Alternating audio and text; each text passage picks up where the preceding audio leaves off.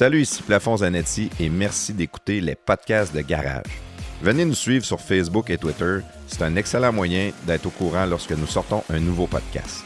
Vous pouvez aussi nous suivre sur Spotify, YouTube et Apple Balado. En fait, l'application sur laquelle vous nous écoutez présentement, n'oubliez pas de vous inscrire au podcast de Garage. Pour ceux qui aiment vraiment ce qu'on fait, si vous voulez nous encourager, faire la différence, abonnez-vous à notre Patreon.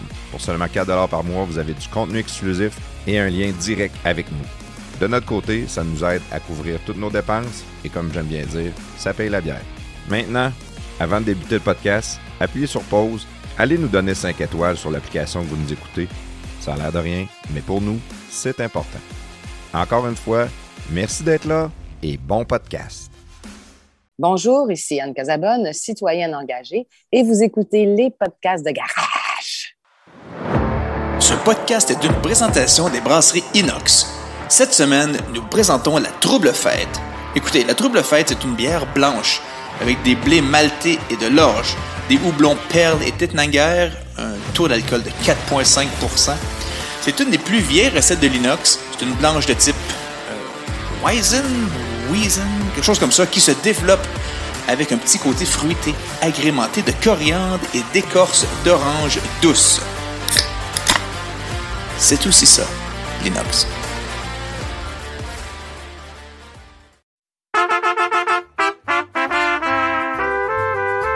Hey, les gars, j'aimerais assez ça gagner de l'argent puis faire ce que je veux.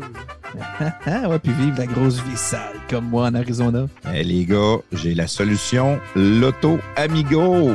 Loto Amigo? Oui, Loto Amigo. Tu peux participer aux deux plus grandes loteries des États-Unis, le Powerball et le Mega Million. Oh, ouais, je peux-tu acheter ça ici du Québec? Ou de Scottsdale? C'est légal, ça. Oui, c'est légal. C'est dans l'État de la Floride. Ceux qui te vendent le billet, c'est un courtier du style Uber. Ils vont chercher le billet pour toi. Dans leur système, il est à ton nom avec une photo du billet, puis ton nom est écrit dessus. En tout cas, moi, c'est sûr que je suis pas encore assez riche. Fait que je m'en achète un à drette là. Mais si tu t'en vas t'en acheter un direct là, utilise le code PDG, puis tu vas avoir 5% de rabais sur ta commande sur lotoamigo.com. L-O-T-T-O amigo.com.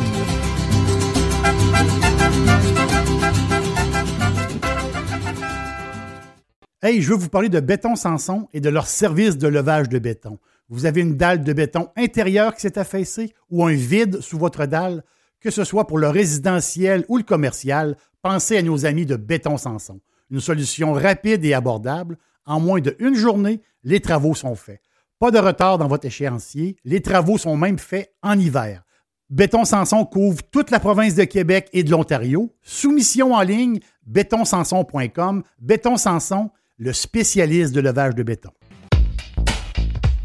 Épatez les papilles gustatives de vos invités de votre tendre moitié avec Sochaux le saucissier. Sochaux le saucissier, c'est 62 variétés de saucisses d'agneau, de veau et de porc, dont bacon et cheddar, buffalo, côte levée barbecue, mac and cheese, etc. Toutes nos sortes de saucisses sont disponibles sur notre site web sochaux.com. Venez nous voir à un de nos 7 points de vente, Beauport, Complexe Le Bourgneuf, Grand Marché de Québec, Saint-Nicolas, Boulevard de l'Ormière, Marie de l'Incarnation, route du Président Kennedy. Les commandes en ligne sont disponibles en tout temps, sochaux.com,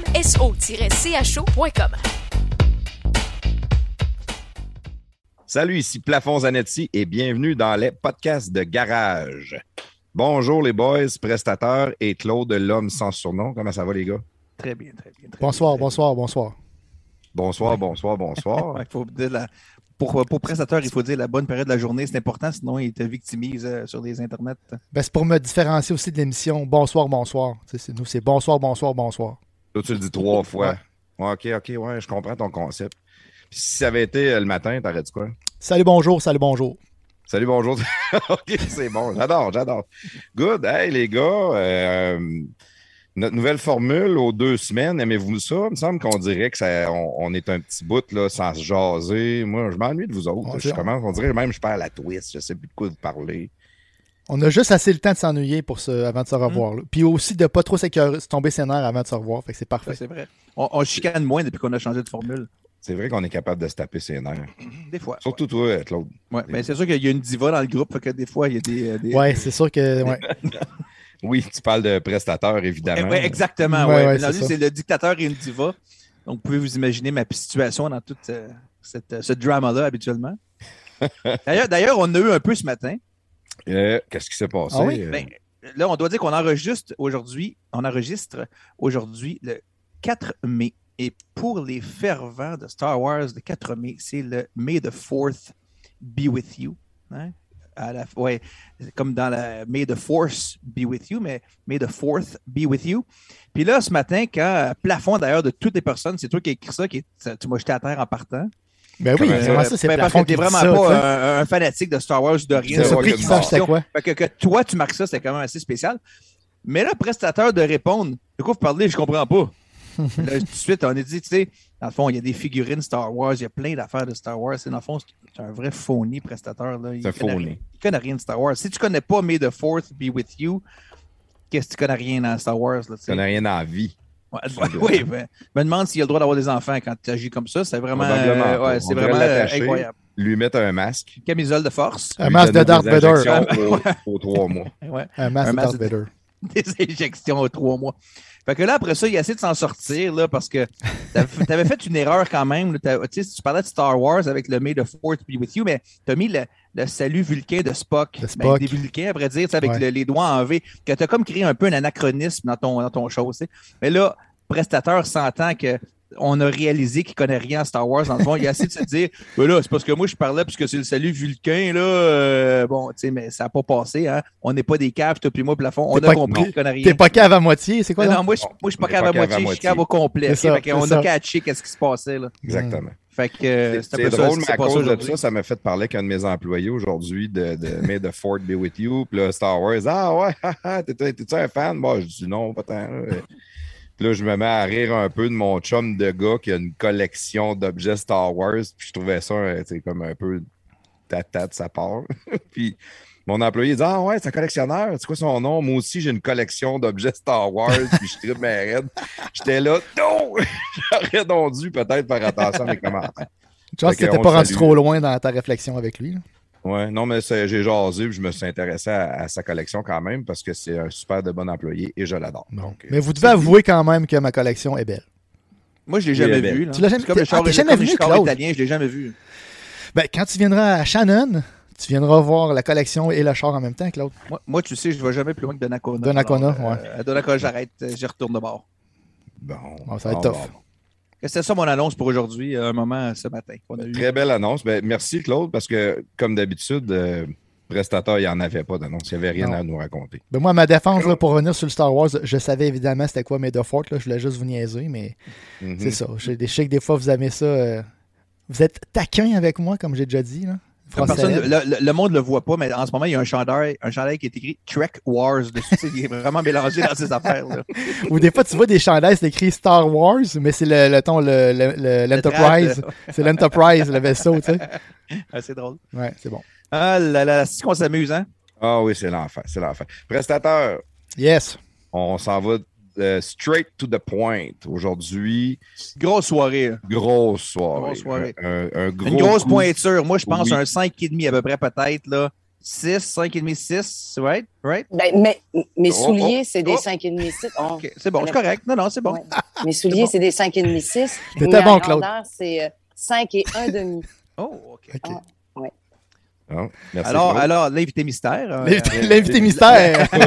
la- L'avez-vous découvert? Prestateur. Oui. Prestataire, j'aimerais ça que tu nous dises juste vite, vite, euh, Anne Casabonne, comment que tu l'as invité? Comment tu as réussi à avoir Anne Casabonne avec nous autres dans les Ben, podcasts? j'ai écrit une lettre à la main, puis j'ai fait, un, j'ai mis du rouge à lèvres, puis j'ai mis un hein? bec. J'ai fait un, donné un bec sur l'enveloppe, puis j'ai envoyé ça euh, dans la poste. Le même, le même principe que tu as fait avec moi pour devenir euh, le producteur des podcasts de garage. là. Non, ça, c'est toi qui m'as envoyé une lettre. Oui. Ouais. Mais ça, on aurait pu. Genre, Mais c'est le même principe le quand jeu, même. faire semblant que c'était toi. Ah, ok, ok. Mais non, euh, sans faire, c'est parce que je connais euh, une personne qui, euh, qui connaît bien le, le- le directeur exécutif Raphaël du Parti conservateur du Québec. Fait que j'avais pensé à inviter Anne, puis je me suis dit c'est un bon moyen de de- d'un bon contact, mettons, pour euh, lui demander. Et ça a été fait, puis ça a été approuvé. euh, elle a accepté euh, immédiatement. Donc là, maintenant, on a été mis en contact, puis euh, on va l'avoir dans notre podcast ce soir. Ce soir, ben, c'est Incroyable. excellent, ça. Mais regarde, on niaisera pas plus longtemps. Moi, je te dirais, prestataire, pars-nous le jingle, puis tout de suite après ça, Anne Casabonne.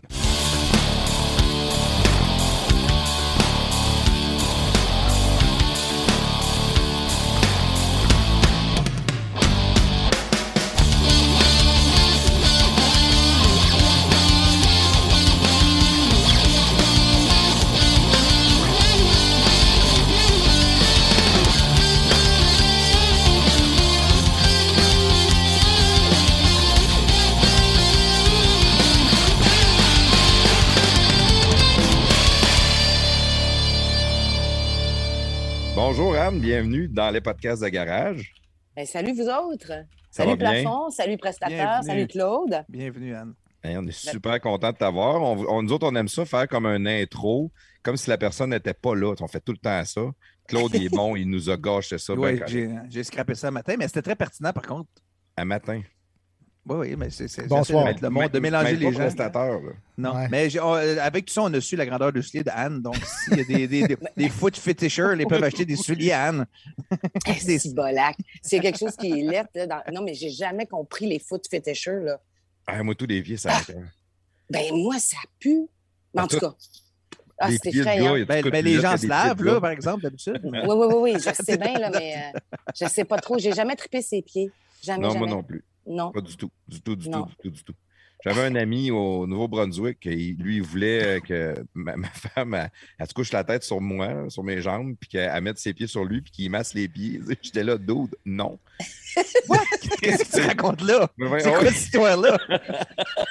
il trouvait qu'elle avait des beaux pieds.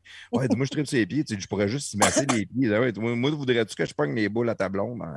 moi, je- de même pendant qu'elle a la tête sur tes jambes. Ouais, moi, je tripe ses boules. Drôle, je me laisse Ouais. des boules à ta blonde. Sais, Mettons, juste, elle a des super de belles boules, je flatterais. tu sais, Voyons. Mais ça, en tout cas, ouais, il y a du monde bizarre, il y en a partout. On se tient pas ensemble non plus, ça a pas mal arrêté là, je te dis. Oui, Il Star Wars? cassé le nez, ça a comme pas passé. Alors, je suis pas un violent, c'est pas vrai. Anne. Mais qu'on s'excuse, on, on revient euh, à nos moutons. Anne, est-ce qu'on dit Anne Casabonne? Casabonne ou Casabonne? Casabonne. Casabonne. Casabonne, oui. Donc, au moins, on est content, on le disait de la bonne façon. hein. Exact. Puis ça Casabonne? Casagrec, c'est c'est basque. Mon papa était basque. Fait que donc, ça vient du côté français basque, mon père, parce qu'il y a sept régions dans les Pays basques. Puis lui, il vient de la Soule, en France. Il était, il était berger dans les Pyrénées, euh, un peu à la Belle et Sébastien. Il partait pendant un certain temps dans, dans les Pyrénées, euh, garder ses brebis. euh, dans Ouais, il les, était- euh, dans- Ben Hein? oui, on a. Oui, il Il était était dans. berger, pareil, pareil comme dans Ben et Sébastien. C'est bien hot, ça. Exact. Oui, oui, il y avait un patou, là, tu sais, les, les gros bergers blancs avec deux, deux, il y avait toujours deux, comment on appelle ça, dans des border collies qui, qui rapatriaient les moutons. Puis les patous, eux autres, c'est eux, ils, ils surveillent pour les ours. Fait qu'ils sont là pour, euh, pour protéger la- le, le de brebis. En quelle année qu'il est né, ton père? Ah, mon Dieu, ça, tu me poses une colle. Tu vois, il va falloir que vous fassiez les calculs. Je n'ai jamais su en quelle année il était né. Euh, mais je sais qu'à 18 ans, il a fait la Deuxième Guerre mondiale. Il était français. hein. Fait que donc, c'est automatique. là. Là-bas, il faisait ça. Euh, fait que, en, en 39-45, il a fait la Deuxième Guerre à 18 ans. Fait que donc, calculez après. Là, que, faites les moins. Mettons 9,42 moins 18. euh, Mettons 1910. ouais. C'est ça, exactement. Non, Puis 20. après, il a fait la guerre d'I- d'Indochine. 20. Et euh, c'est ça. euh, c'est ça. Après, il est venu ici. Il est venu au Canada. Il est arrivé en Nouvelle-Écosse par bateau. Puis après, il a pris le train jusqu'à Montréal. Et puis voilà. Wow. La guerre d'Indochine, ça, c'était c'était dans- c'était le Vietnam un peu, dans le fond. Hein? C'était là que ça Ben, se en fait, tout, euh, Ben, je, je regardais ces calepins de guerre. Sont vraiment, tu sais, je, je pensais découvrir des choses. euh, mais non, mais c'est un peu, c'est un peu linéaire. Tu sais, c'est des dates. euh, Là, on est dans la mer Rouge. Ils ont resté en panne dans la mer Rouge. euh, puis après, ils ont, ils ont rentré dans, dans- En fait, il, il dit un peu juste. Mais, mais il- mon père me fait penser un peu à moi parce que c'est comme si écrire pour lui, c'est- c'est. pas très, très. euh, en tout cas, il écrivait, là, mais il n'a pas comme fini l'histoire. C'est comme moi, j'ai trouvé l'autre fois un- un- mon vieux journal quand j'étais petite. Ah. Et là, je l'ai ouvert et il n'y avait rien là-dedans. là. C'était marqué j'ai une, j'ai une chatte, elle s'appelle Minette et elle a eu un chat qui s'appelle Piccolo. Bonne journée. C'était tout. Bonne journée. c'est tout. J'ai rien d'autre écrit. Fait que donc, je- on- quand j'ai ouvert, les- quand j'ai trouvé les carnets de garde de mon père, j'ai fait comme, Oh, mon Dieu, quel trésor. Mais quand, quand tu lis ça, c'est c'est des dates, des nombres de décès, euh, qu'est-ce qu'ils ont fait, où ils étaient, mais il n'y a rien de précis, il n'y a rien de. Il n'y a pas d'anecdote. de- pas Non, il n'y a noter, pas d'anecdote, euh, absolument pas. C'est vraiment. euh, Un timeline, tout simplement. oui, c'est ça. Puis c'est extrêmement difficile à lire parce qu'il écrivait en patte de mouche, là, puis, euh, puis il faisait plein, plein, plein, plein de fautes d'orthographe. C'était in- incroyable, mais il écrivait super bien. Euh, En fait, son français était beau. Si on le parle, c'est beau, mais quand on lit, c'est difficile à comprendre parce qu'il faisait trop de fautes d'orthographe. Quand il est arrivé au Canada, il n'y avait pas beaucoup d'instructions et il a fait toute sa scolarité ici. euh, vraiment pour devenir ingénieur en mécanique. Fait que donc, mon papa, il était ingénieur en mécanique quand il Ben est voyons. Wow. T'as Ouais. peu. Moi, j'en parle du début. Ton père est berger en- en- dans- en- dans les Pays Basques, en France. Oui. De, de- pour un adolescent, pour un très jeune. Tes grands-parents Exact. étaient des, des bergers, dans le fond? Ou... Oui, c'est ça. C'était une fam- famille de, de- de- de fermiers. Là. Il, y avait, il y avait plein, plein d'animaux, des poules, des. euh, Puis en plus, euh, je- euh, euh, c'est ça. Il élevait, il élevait des animaux, puis il se nourrissait de ça. euh. Tu sais, à cette époque-là, même les hommes n'avaient pas de chèque. Tu sais, mon, mon grand-père, je me souviens pas qu'il était payé pour. euh, Je ne sais pas comment ça fonctionnait, là, mais en tout cas, il- il- il- je les ai toujours connus bergers. Tu sais, quand, quand j'allais là. euh, d'autosuffisance quand même. cette Exact. Puis quand j'allais en voyage euh, avec mon père, on allait toujours en Europe. hein. Moi, j'ai jamais été euh, dans le sud, aux États-Unis. On repartait toujours en Europe.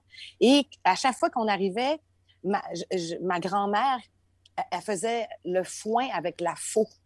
Fait que c'est- quelque chose, là. Puis elle ramassait ça en tas, comme un peu euh, dans les petits cochons, tu sais, les, les- les- les balles de foin qu'on voyait, là, qui sont debout avec une corde, là. C'était un Ouais. peu ça, mon, mon image de, de là-bas, mais avec une grosse faux. Fait que c'est des souvenirs que dur, hein? j'ai. Ouais. Ça travaillait extrêmement dur, oui. Puis ça, ça faisait le- les, les champs avec un... Il y avait un cheval en avant là, qui tirait, là, pour pouvoir labourer, là. Wow. Fait que donc, euh, ouais, c'était Puis ça, ça. c'était-tu comme ça parce que tout le monde faisait ça comme ça ou parce que c'était l'époque ou c'est parce que c'est un coin plus pauvre un peu, qu'il n'y avait pas d'argent pour acheter de la machinerie ou parce qu'ils faisaient ça plus artisanal un peu? Ou... hein? J'ai aucune idée. Je, je, j'étais trop jeune pour observer ça. Tu sais, je, je, regardais pas les, les- les comparables. Puis, en plus, tu sais, il y avait tellement de grands de, de terrains qu'on voyait même pas les voisins nécessairement, tu sais. Fait que, je, puis j'ai jamais eu la, la, la- en fait, j'ai jamais eu cette curiosité-là parce que pour moi, c'était ça qui était ça, puis c'est Ouais. tout, tu sais. Ouais. Fait mais sauf qu'on allait, on allait, euh, mon père, est- c'est- sûr qu'il m'amenait à toutes les fois euh, dans la petite, euh, dans la petite cabane qui s'était faite en pierre sèche. C'est eux autres qui construisaient tout ça. Hein. Fait que pour, pour, pour se mettre à l'abri pendant toutes les nuits qui restaient là-bas. Et puis, euh, fait que c'est ça. Je me souviens aussi, il y a des chevaux là-bas qu'on appelle des pollocks. C'est des chevaux sauvages. Ils sont un petit peu plus petits que des, des chevaux euh, qu'on connaît. Mais euh, puis je me souviens avoir embarqué sur un cheval puis avoir fait euh, tu sais, en tenant la crinière pour être sûr de ne pas tomber. Ben puis, voyons donc. Ouais. Fait- C'était vraiment pas pire. De, de- de ce que tu racontes, là, puis euh, Plafond de mentionner tantôt, mais c'est vraiment classique Belle et Sébastien. Là. Euh, puis, Exact, Je, sais qu'on on écoutait les bonhommes plus jeunes, mais ils ont fait des films avec un petit garçon puis un sais, Ils ont fait il y a deux, trois films ou deux films au moins. Il s'en va vers le Canada d'ailleurs à la fin. Mais est-ce que tu as vu ces films-là? Puis si oui, est-ce que ça représente bien? Tu parles de la petite cabane en, en- en pierre sèche, puis tu un tas de foin pour dormir presque. J'exagère un peu, mais je caricaturise. Mais est-ce que ça ressemble à ça? Ben, en fait, j'écoutais pas trop Belle et Sébastien, puis ça me faisait brailler. non, mais c'est vrai, je n'étais pas capable d'écouter ça. Je trouvais que c'était trop. euh, sais, moi, j'écoutais euh, Cosmos 1999. euh, ça, ça, ça me faisait pas brailler. Puis en plus, je me prenais pour Maya. Je jouais à être Maya. puis en pendant que moi, je jouais à être Maya, ma voisine avec qui je jouais à Cosmos, elle, elle jouait à, à- au Shirley, euh, les voyons comment tu les appelles, le Shirley's Angels. Ouais. Fait qu'elle était Jacqueline, Smith dans les Shirley's Angels, puis pendant que moi, j'étais Maya dans le Cosmos. Fait qu'on était, euh, on jouait toutes les deux en même temps à deux, deux affaires complètement différentes. tu sais. On avait un- elle avait un orgue chez eux avec plein de pitons. là. Fait que là, moi, c'était ma- c'était- En tout cas, je, je- je- je traversais l'univers avec cet orgue-là en appuyant sur n'importe quel piton. fait que c'est- ça à quoi je jouais. Fait que Belle et Sébastien, je trouvais ça trop triste. Il fallait que ça soit drôle. Il fallait que ça soit. Euh, j'ai tout le temps haï, tu sais, le Maya, l'abeille. là. Ah, ça me tapait ses nerfs. Castor, le petit castor, j'aimais pas ça, pas en tout. Euh, c'était toutes des affaires trop, trop. Tu sais, c'était toujours des enfants seuls, abandonnés. Ouais, ouais, Euh, ouais. C'était toujours ça, l'histoire, hein, tu sais, c'était... La, des méthanes, la petite grenouille, arc, arc, arc. Moi, ça, c'est la pire. euh, moi, c'est la pire. C'est vraiment. Ça, c'est des bonhommes. Moi, j'appelais ça des bonhommes du dimanche. Parce que Ah. c'était- des bonhommes démoralisants le dimanche. Des méthanes. Si, euh, Rémi, Candy, je m'appelle Rémi. Rémi. esti. Oui. Non, mais Candy, j'aimais ça parce que, euh, en fait, euh, moi, j'étais amoureuse de Terence Grandchester. Puis toutes les filles que je connais, on était amoureuses de bonhommes, il faut le faire. Mais, euh, euh, puis toutes les filles de, de- de- de mon époque aussi, hein, c'était toutes. Mais, puis, puis, faut remarquer le type de gars que c'était. C'était un sauvage, un vrai gars, tu sais, puis qui. C'était c'était pas un. C'était pas un homme rose, là. C'est pas un homme 2022, mettons. C'est ça, c'était pas ça. C'était pas un non C'était pas un non binaire. Mais euh, je parlais de Ben Sébastien tantôt. As-tu vu les films qui sont plus récents? Non, pas du Ou- tout. OK. Non, non, non, non, malheureusement, euh, je, je, je, je pourrais. Heidi aussi, j'haïssais ça. Heidi, Ah, ah, ça me Heidi. tapait. Toujours des enfants abandonnés. Je sais pas Heidi. pourquoi ils tripaient là-dessus. Des là. montagnes. Heidi. Prends, prends, c'était bon, avec son coutelas. Heidi. Prends. Ouais.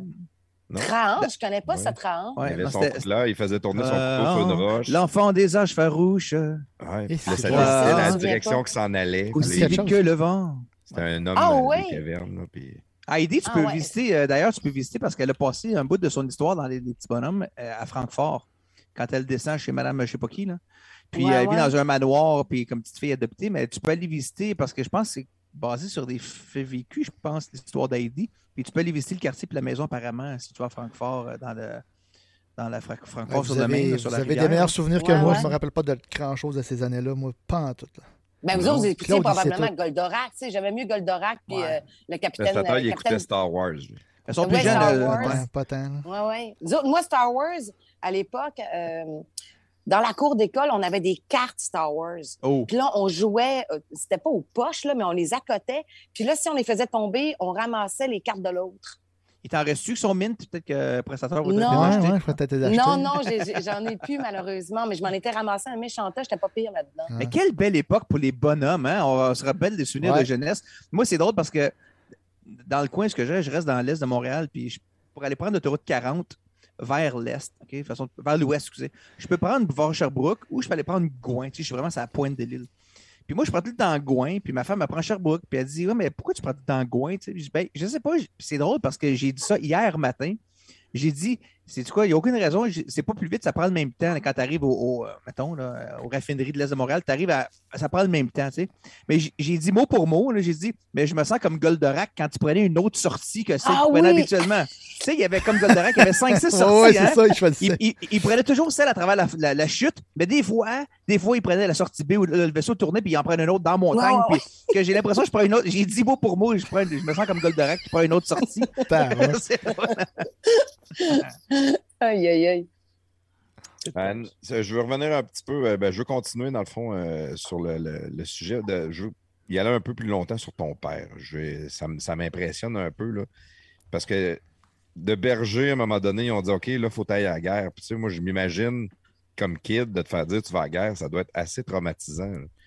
Il y en, Ben, a, en qui fait, étaient, il y en a qui étaient vite, qui étaient forts, qui étaient prêts ou peu importe, mais il me semble que de dire tu vas prendre un gun, on va t'entraîner, puis tu t'en vas au front tuer du monde. Tu sais, c'est pas. euh, je sais qu'il n'y avait pas le choix. là. Il était en guerre, le pays. C'est ça, mais c'est un passage obligé en France jusqu'à un certain, jusqu'à une certaine époque. Là. Et, euh, mais sauf Le que mon service père m'a militaire, jamais parlé de ça. Oui, le service militaire, c'était obligatoire. Et euh, mon père m'a jamais parlé de ça. hein. Mon père lui manquait trois orteils. C'est peut-être pour ça que j'ai les pieds. Parce que, euh, non, mais c'est-à-dire que j'ai toujours trouvé les pieds de mon père euh, assez laids, mais il m'a jamais dit que c'était des éclats de but à la guerre. C'est après sa mort que je l'ai su. Il m'a toujours dit qu'il s'était tiré dans le pied pendant qu'il gardait les brebis. Fait que donc, moi, j'ai toujours pensé ça. Fait qu'il m'a jamais... Il, il m'a jamais parlé de ça. Mais tu vois, euh, je me souviens à mon adolescence, quand j'avais fumé en cachette dans ma chambre, lui, il dormait en bas, complètement en bas. là. Puis moi, j'avais la fenêtre euh, ouverte, puis la tête à l'extérieur, tu sais, pour que la, la fumée s'en aille. Là. Ben, il dormait dur comme une bûche parce qu'il était quoi, deux heures du matin, là? Ben, il s'est levé parce qu'il avait senti l'odeur. Fait que donc, il y a, des, ça reste longtemps, hein, la trace, puis la mémoire de, de, du danger. Tu comprends? Le, Parce que eux, aussitôt qu'il y avait de la fumée ou quoi que ce soit, il fallait toujours qu'ils soient sur le, sur le qui-vive. Alors, ah, ça qu'il avait. C'est sûr. C'est ça, exactement. Puis il voulait absolument pas que je m'habille en armée. Euh, en tout cas, c'était très... Euh, mais je, ne comprenais pas trop pourquoi. Je savais qu'il avait fait la guerre, mais il m'en parlait pas plus qu'il fallait. jamais parlé. Non, il m'en a jamais parlé. C'est pour ça que quand j'ai trouvé ces, carnets de guerre, je pensais que j'allais découvrir quelque chose qui allait m'en apprendre énormément sur, euh, sur ce qui s'était passé, sur ce qu'il avait fait. Mais c'est plutôt. Euh, c'est, euh, je suis restée sur ma faim un peu. Puis c'est dommage parce que j'ai failli faire l'émission. Tu sais, il y avait une émission où est-ce qu'il invitait des gens à remonter jusqu'en Nouvelle-France, puis aller voir nos, nos ancêtres, puis tout ça. Puis on m'avait invité à le faire. Mais cette année-là, euh, toute, toute, la gang de, de, de, comédiens, comédiennes qui avaient été invités à, à le faire a été. Euh, en fait, l'émission s'est arrêtée. On ne sait pas pourquoi. Il y avait eu une chicane entre, je ne sais pas, le producteur, je ne sais plus trop quoi, en tout cas, qu'est-ce qui s'était passé. Puis euh, pourtant, ça avait tout commencé. Toute ma famille en Europe avait été contactée. Ah, ma tante ici avait été euh, ah, prise en considération. Toute l'histoire commençait à se fabriquer. Puis finalement, j'ai pas rien su. J'aurais aimé ça vraiment euh, en savoir un peu plus sur, sur, sur, tout ce, ce, passé-là. Mais malheureusement, je ne sais pas. des origines européennes très proches. C'est pas comme nous autres. Moi, je, mon arrière, arrière, arrière grand-père, quelque chose de même, qui est arrivé ici je, m'en fous un peu de ma famille que je peux avoir là-bas, mais si j'ai des oncles, des tantes là-bas, il me semble que c'est ça. Ben, un intérêt euh, marqué. Exact. quand, que, la guerre s'est terminée, il a fait une autre guerre, tu as dit, puis après ça, il s'est envenu au Canada. Après ça, il s'est envenu au Canada. Euh, ça, euh, ces calepins sur son arrivée sont un peu plus étoffés. Là. il dit qu'il est arrivé en, Nouvelle-Écosse et que, que, là, le froid était vraiment euh, il sentait il avait jamais vécu le froid comme ça. Là.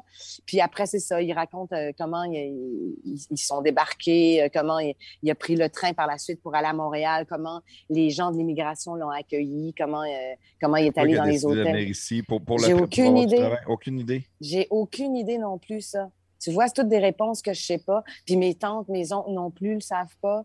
Fait que donc, je, ne sais pas. Je, ne sais pas ce qui quittait je, je, le saurais jamais. Est-ce qu'il fuyait, tu sais, c'est ça? Hein? C'est ça. Est-ce qu'il fuyait? Est-ce qu'il voulait... Euh, est-ce qu'il avait été traumatisé? Ouais, oublié peut-être. Ouais. Tu n'étais pas, étais pas né à ce moment-là, hein, Anne? Non, non absolument pas, non. Peut-être qu'il voulait un meilleur avenir pour ses enfants, le, le, rêve américain quand même qui, qui, se développait de plus en plus à l'après-guerre. Puis il y a beaucoup d'immigrants de, partout sur la planète qui s'en venaient aux Amériques. Puis lui, vu qu'il parlait français, ben, le Québec, c'était quand même proche.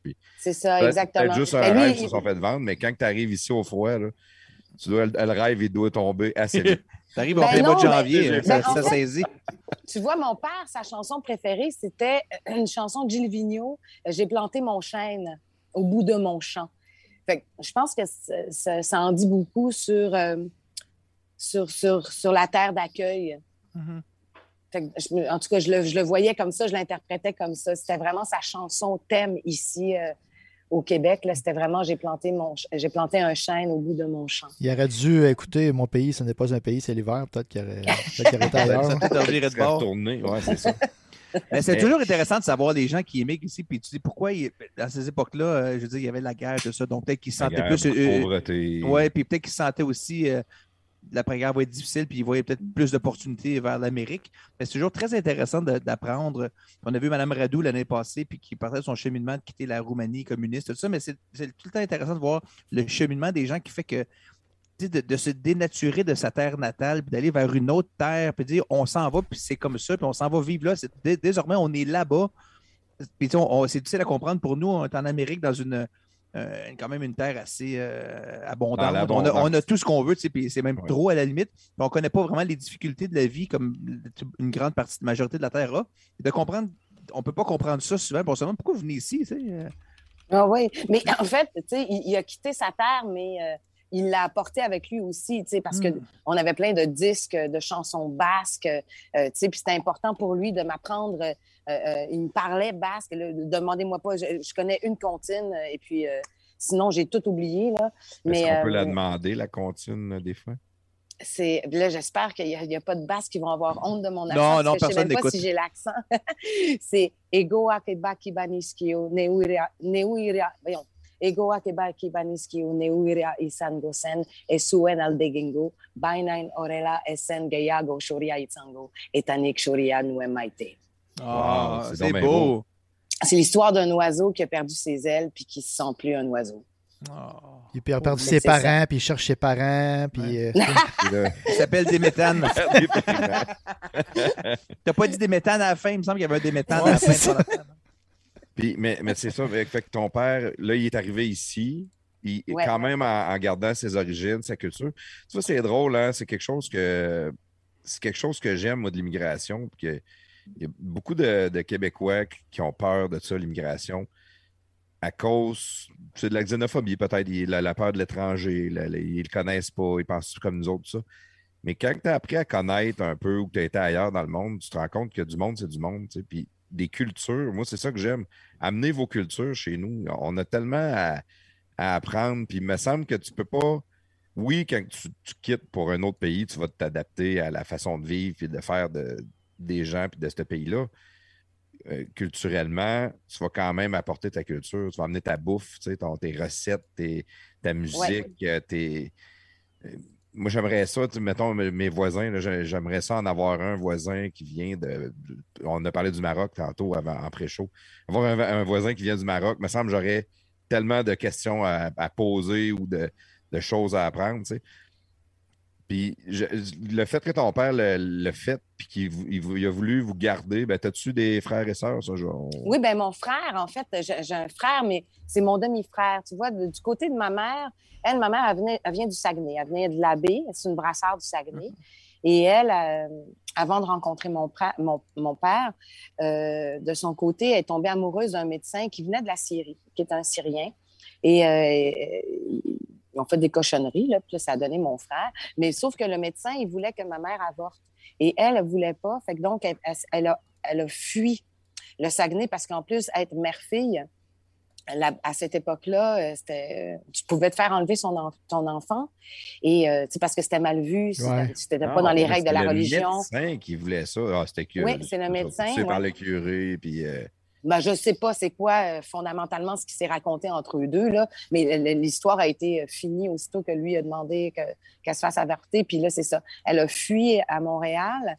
Et euh, à Montréal, pour pas se faire enlever son enfant à l'hôpital, elle a marqué sur l'acte de naissance, quand on lui a demandé qui était le père de l'enfant, elle a donné le nom de son boss. Elle travaillait aux assurances. puis Elle fait que donc, sur le, sur le l'acte de, de naissance de mon frère, il y a le nom de, de- du boss de ma mère de l'époque. Il était Pour au être courant? J'ai aucune idée. J'ai aucune idée. J'ai pas idée. Mais mon frère a écrit un livre là-dessus. Ça s'appelle Jésus de Chicoutimi. Fait que si vous voulez avoir tous les détails de ça, euh, c'est, euh, il y a ce livre-là, là, il y a toute cette histoire-là qui est racontée. Ma mère, a caché mon frère dans le garde-robe quand mes grands-parents venaient, le, venaient la voir. C'est fou, là, tu sais, parce qu'elle voulait pas que, qu'il sache sa présence. Euh, Fait qu'elle a fait ça pendant que- hey, Quelque que les temps, temps ont changé pareil. Hein, Ouais, une non, mais bonne affaire. c'est- Ouais, ouais, c'est, c'est, c'est, c'est, c'est quelque chose. Fait que ta mère du Saguenay, elle, Ouais. euh, jeunesse, et ses parents, ses parents, elle, faisaient quoi? C'était-tu euh, des, des, des, des fermiers aussi? C'était-tu. euh, Ben, en fait, mon, mon grand-père travaillait au pouvoir. Ma mère, ma grand-mère, elle était, je pense, à la maison. Parce que du côté de ma mère, il y avait neuf enfants. Du côté de mon Oui. père, il était 17. Oui. Fait que, ouais, c'est ça. Mais ma- Euh. tu vois, euh, du côté de mon père, mon père, lui, c'était d'un premier mariage. Il était le deuxième d'un premier, le troisième d'un premier mariage. Et euh, quand ma grand-mère est morte, c'est pour ça d'ailleurs que je m'appelle Anne, c'est à, cause de ma grand-maman euh, du côté de paternel. Et euh, fait que c'est ça, il s'est remarié. Fait que quand je dis que j'allais voir en France ma grand-mère qui faisait le foin à la faux, c'était ma belle grand-maman, en fait. C'était la deuxième mère de mon papa. Puis ta mère, elle, euh, neuf enfants? Oui, il était neuf. Elle était la première de neuf enfants. Hey boy, hein? Fait que ça, imagine les responsabilités qui viennent avec ça, mais elle, elle aurait. Ouais. Fait que là, quand elle est tombée enceinte, ben, elle savait déjà comment s'occuper des enfants. Fait qu'elle a dit, je vais le garder, puis ça va bien aller. Ça, ça, je sais pas. C'est, c'est, c'est- je sais pas. euh, en fait, tant mieux si elle l'a gardé parce qu'elle l'aimait, là, tu sais. Mais euh, pourquoi elle a pris ce risque-là, je, sais, je pourrais pas te le dire. Là. Parce qu'elle aussi est décédée. Ça, c'est des questions que. elle n'est plus là pour me répondre non plus. OK. Fait que voilà. Euh, puis ta mère, elle, là, est arrivée à Montréal. Alors, quand est-ce qu'elle a rencontré ton père? J'ai aucune idée. Euh, quelques temps Non. après, non. Ben, en fait, non, c'est ça, je, je connais pas. Mais mon père, tu vois, il est décédé quand j'avais 15 ans. Et fait que donc, tu sais, toute ton adolescence, c'est Ouais. pas des questions que tu poses nécessairement. Ouais, c'est ça. là. Et puis, euh, euh, euh, ma mère, elle, quand j'avais 21 ans, tu sais, fait que puis j'ai eu.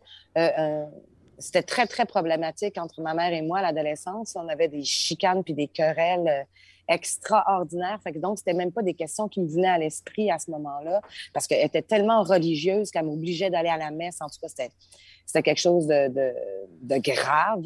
Et euh, fait que c'est ça. Moi, j'avais, j'avais juste dans l'esprit de la rébellion euh, à ce moment-là, au lieu de poser des questions sur, sur le passé ou quoi que ce soit. Fait que, Ouais, c'est sûr qu'à des 15 choses ans, des fois, ça, à 15 ans, tes, tes racines, c'est pas de quoi qui t'intéresse. C'est plus quand tu es un peu plus vieux. Quand des fois, toi-même, tu as des enfants, c'est là que tu vas commencer à vouloir en apprendre plus. Quand tu es jeune, tu t'en sacs un peu. là. En général, à 15 ans, tes parents te gossent. Ça, c'est sûr. Oui, c'est ça, tu sais. là, Puis, euh, t'es donc bien quand ils sont pas là, là, puis que tu peux inviter tes petits amis en cachette euh, à la maison, là, puis que tu te fais des histoires, que tu te prends pour un adulte, euh, et puis tu, fais, tu fais semblant d'être grand. Là. Non, c'est ça, ça j'aimais bien ça, oui, effectivement. Puis, fait comme euh, toi, dans ta jeunesse, mettons jeune, jeune, on a parlé des comiques tantôt que tu aimais beaucoup écouter. Euh, te faisais-tu d'autres choses? euh, Dans, dans... Ben, j'étais à Montréal, fille- t'es né à Montréal, toi, born and Ben, raised. Je suis née à l'hôpital Saint-Michel, mais on est, on est tout de suite allé à Sainte-Julie, euh, dans la Mo- Montérégie. Là. OK. Fait que c'est vraiment là que j'ai grandi. Puis euh, j'étais vraiment la fille à papa. Tu sais, quand mon papa était, était en vie, euh, je faisais tout, tout, tout, tout, tout avec lui. Je fais- Mon père, il faisait des constructions de- de- d'étagères. De, sais, c'est tout lui qui a fait, la cuisine dans la maison. Fait moi, je l'aidais en faisant du rabot. euh, euh, je tapais des clous. euh, J'avais un trip sur des ponts. Je me fa- fabriquais des ponts à tout bout de champ. Je m'en souviens d'un, si j'avais pris deux euh, 4 par 6, là, des morceaux de 4 par 6, je les avais reliés ensemble. Il y avait des clous partout. Puis j'avais un- une espèce de d'autre bout de bois que j'avais collé par-dessus ça. Puis là, je pouvais faire pivoter mes autos parce que j'avais vraiment des, des petites autos. Là. Moi, je tripais bien raide ces autos. Euh, puis euh, non seulement ça, je, je jouais pas rien qu'à ça parce que en plus je me faisais des itinéraires routiers. Vous deviez avoir ça vous autres aussi. Tu sais, c'était des plastiques, des espèces de tronçons de route en plastique orange avec des languettes au bout rose mauve là, que t'embouffetais un dans Mhm. l'autre pour te faire des, des grandes comme une piste de autoroutes, course, là, Une piste de course, Ouais, je une piste de course, c'est ça, exact. Puis c'était un peu mou, fait que tu pouvais te faire des pentes. En tout cas, moi, je me faisais des trajets routiers là, avec mon, mes ponts, puis toutes mes affaires. Là, je, je tripais bien raide. J'avais un char de police, un, une- une- un camion de pompiers, une petite Volkswagen. là, je, ah, je, je capotais bien raide là-dessus. Fait que je jouais vraiment à, à ça pendant que mon père... euh, ou bien c'est ça, je faisais du rabot. Puis là, je, je- je trouvais ça extraordinaire, les morceaux de bois, comment... Tu sais, le rabot, là, quand tu que ça tournait, puis ça faisait des cheveux, puis euh, euh, je faisais du ciment avec lui. Tu sais, mon père s'était acheté un- une espèce de, de, de, de patente. Oui, exactement, tu sais. Puis là, je me souviens encore du son là, de la truelle, tu sais, là, qui se tape. qui- Parce qu'à chaque année, on, on, on veillait à ce que le solage de la maison, parce qu'on c'était une vieille maison, puis le solage était en pierre. Fait que là, il fallait patcher les- Ouais. les- les- les- l'érosion qui s'était créée. Fait que hey, moi, je tripais bien raide, je te patchais ça. Ou bien sinon, je faisais de la mécanique avec lui, changer les bougies de sa Peugeot. Puis là, on mettait de l'eau dans, je pense que c'était le radiateur. Là. En tout cas, je l'aidais au bout. J'étais debout, moi, sur le, sur le capot. Pas le capot, mais le capot était ouvert. Moi, j'étais debout sur Le voyons, bumper. sur le, le bumper open, en avant. tu sais. Puis là, je l'aidais à faire tout ça. euh, T'étais comme une tomboy, là, plus jeune, là. Tu faisais des affaires de gars, là, puis tu une chose comme Ben, ça. en fait, tu sais, moi, c'était ça. Mon père, il était, il était. je faisais tout avec mon père, mais là, je faisais le jardin avec lui parce que lui, il a fait euh, Il le jardin toute sa vie. patient, pareil. Là. Moi, j'essaie de, de- de- de travailler avec mes enfants. Avec ma fille, ça va bien parce que je donne une tâche, elle la fait. Mais mon gars, lui, il est ailleurs, puis il jase, puis Moi, à un moment donné, j'ai comme pas de patience. Ah, ouais, arrête, là, tasse-toi, moi le faire. là. Mon père faisait pareil. Moi, je trouve ça assez de valeur. Je trouvais ça plate quand mon père me le faisait, puis je fais pareil. Mais en tout cas, moi, j'étais bien j'étais bien euh, prise. Tu sais, je trouvais ça fascinant. À un moment donné, la- le, le garage en arrière, il l'avait soulevé avec un levier, puis c'est moi qui pompais. J'en revenais pas d'être aussi forte que ça, tu sais. Parce que C'est moi qui ai levé le garage. c'est moi qui ai levé le garage. Hey, C'était extraordinaire. Puis c'est ça, je me pratiquais, je me souviens plus, plus, plus tard, euh, voyons, au primaire, il fallait vraiment que je sois la meilleure au ballon chasseur. Là. Puis là, je me pratiquais à faire des garnottes avec mon père. Là. Puis je me souviens une fois, il m'avait tordu le pouce quand j'avais attrapé le ballon. En tout cas, euh, il fallait, euh, j'étais vraiment beaucoup, beaucoup, beaucoup avec mon père à l'époque. là.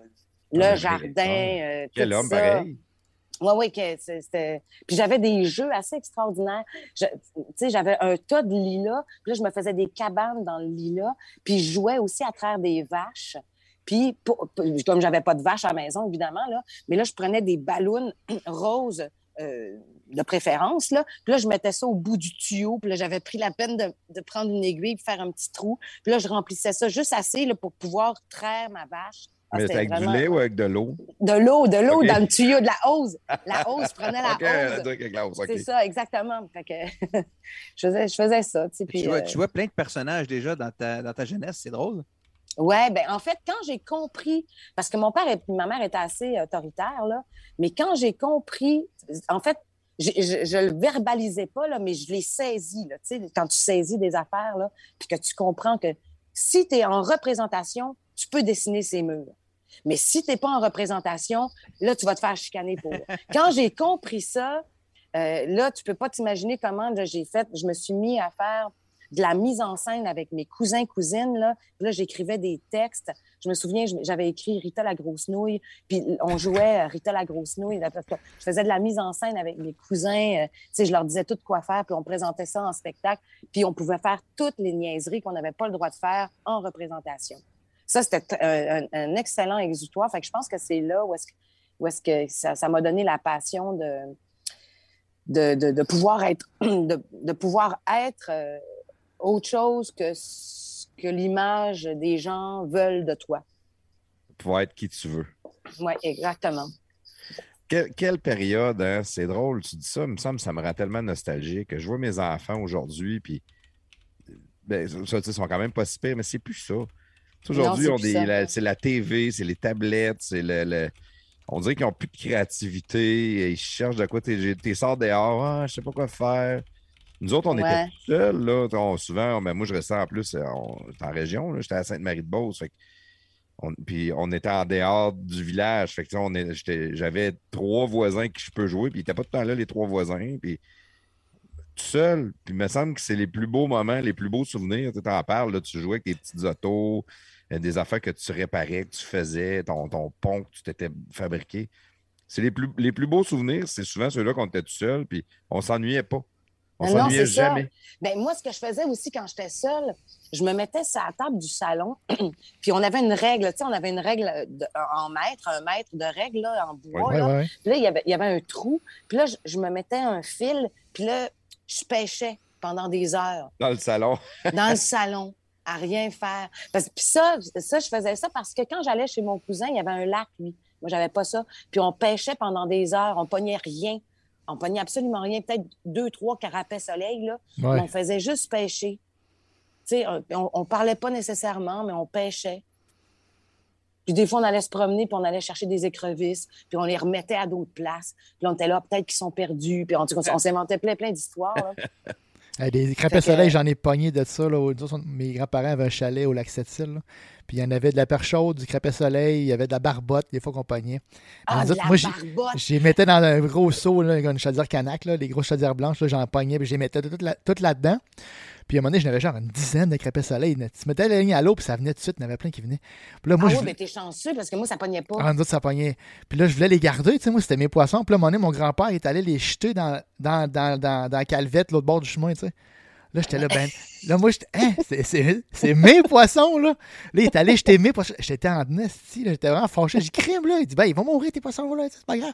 Il dit, non, je veux les garder. Je veux les. Ils sont en une chaudière, tu sais, après 20 minutes, il est plus là. J'étais vraiment fâché après mon grand-père parce qu'il avait jeté mes poissons.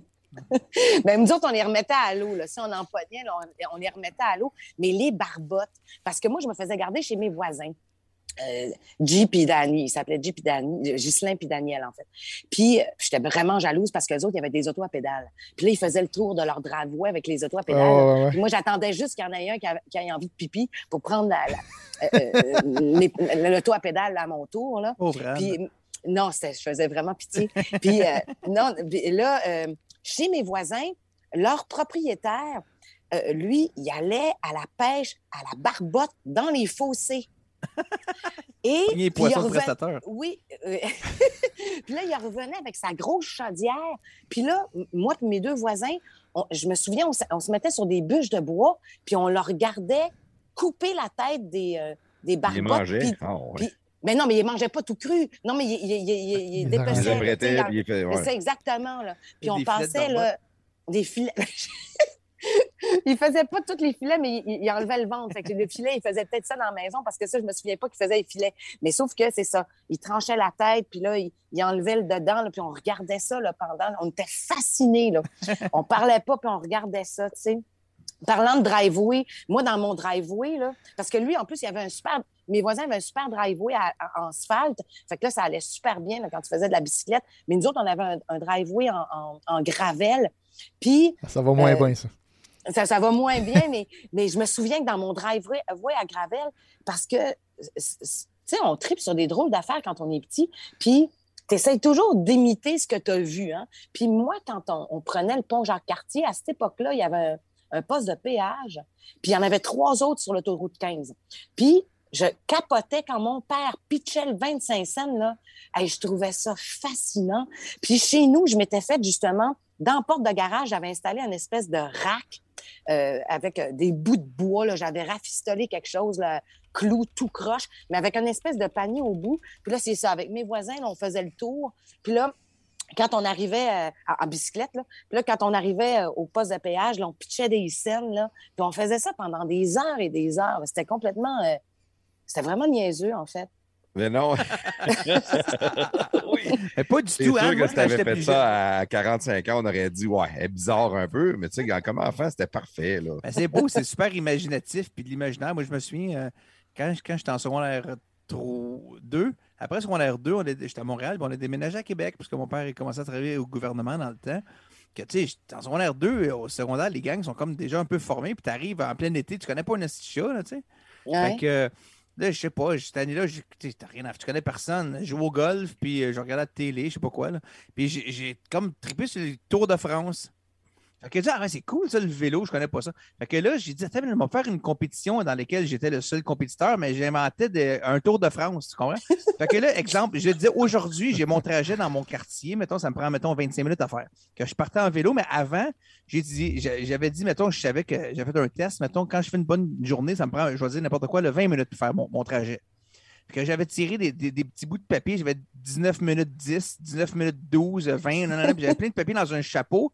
Puis là, je tirais la première position, la troisième position, puis là, anyways, que je m'étais fait un classement, puis là, j'allais faire ma run. Puis là, je revenais, je me timais. Bon, Puis là, je t'avais me, je gagné. me compétitionnais contre ceux que j'avais tiré au sort. Puis je me faisais un tour de France de même euh, tout seul, tu sais. Mais non, mais on, jou- on jouait souvent hot. tout seul. J'ai. Ben gagné. oui, c'était hot. Ah, gagné. Jaune, souvent. fuck you les autres. Vas être de genre à tricher, Claude. non. Ils trichent les mêmes. La, la pêche que tu nous as parlé, pêche-tu encore aujourd'hui? Oui, ben des fois, c'est, c'est- c'est- pour moi, Ben, c'est pas dans un grand, salon, grand là. bonheur. Non, non, dans, dans- dans- euh, euh, à mon chalet, j'ai un beau lac. Fait qu'il y a de la truite là-dedans, il y a de la chiga. Wow. Euh, mais ce que j'aime le plus, c'est retourner au lac Saint-Jean chez mes cousins qui ont, qui ont- qui ont un chalet encore là-bas. Pédaleux dans la petite affaire Et- à pédale? Hein? Pédaleux dans la petite auto à pédale. là? Non, ça, c'est mes voisins. Ah, OK. Mais là, je parle de mes cousins. Ah, OK. Euh, euh, c'est ça. Puis euh, je- pêcher le doré, c'est vraiment mon poisson Ah, puis préféré. Puis bon. d'avoir euh, à même le, le bateau euh, une petite une petite, euh, voyons, une petite poêle là, pour tout faire chauffer les affaires puis le manger là avec rien que du beurre.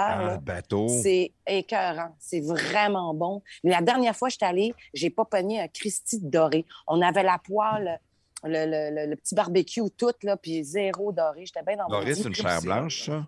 Oui, Ouais. c'est une chair blanche. Ça goûte les amandes. Ah, c'est super bon. incroyablement bon. Dans le beurre, Ça- c'est ça- incroyable. ça- Hein? Dans le beurre, c'est l'enfer. là, comment que c'est Ah, bon. c'est C'est incroyable. le poivre? Puis, sel- euh, un- un- à peine. À peine, tu n'es même pas obligé. Avec Est-ce le- que le- tu- juste un peu de sel, du beurre, là, c'est c'est parfait. Est-ce que tu viens de dire, Anne, là, que tu as, le poêle dans le bateau?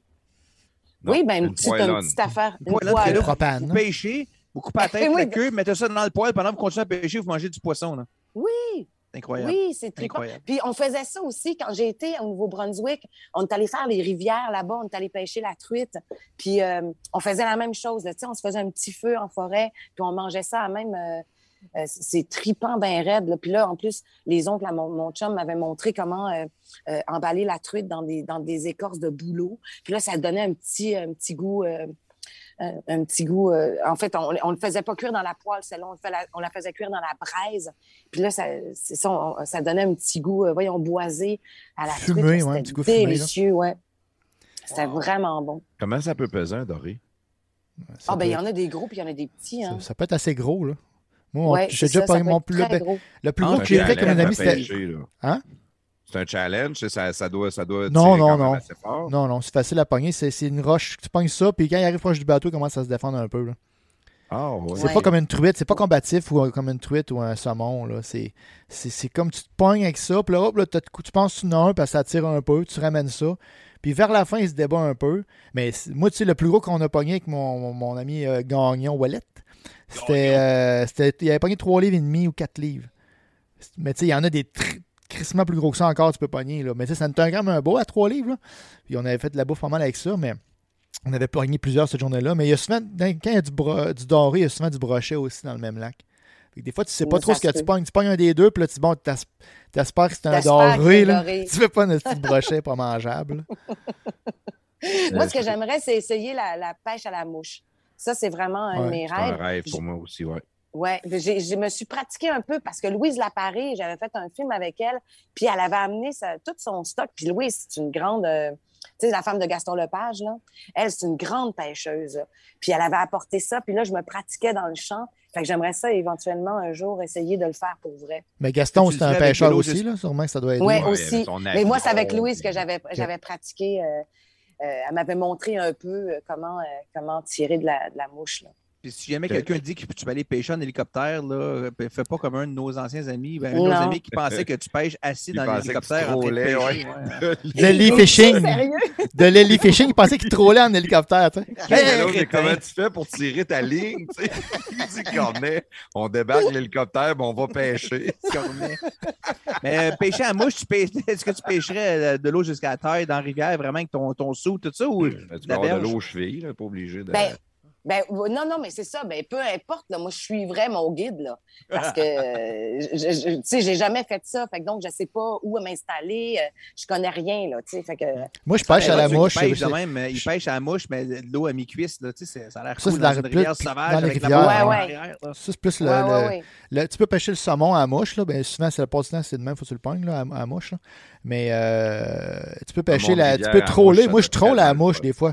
Je suis pas- J'ai un Ah petit moteur ouais? électrique, là. Je mets ma moucheuse en arrière. Puis là, la mouche, elle flotte sur le bord, elle, elle troll tranquillement. Fait que, tu sais, c'est vraiment mollo, là.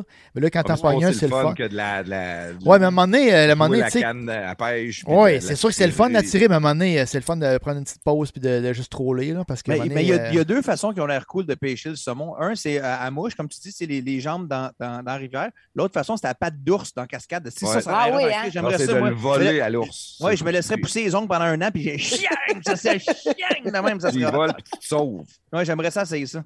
tu, tu le manges cru. tellement. En hélicoptère. Euh, Anne, que- qu'est-ce que tu dis là, là, euh, de faire euh, cuire ton poisson dans le bateau? là? Ouais. Euh, sur Netflix, as-tu Netflix? Euh, non, je n'ai plus. Ah, c'est de valeur. Je t'aurais dit d'aller écouter Chef Stable. Il y a Ok. La saison 1, je pense que c'est épisode 3. Le chef, c'est Francis Mallman.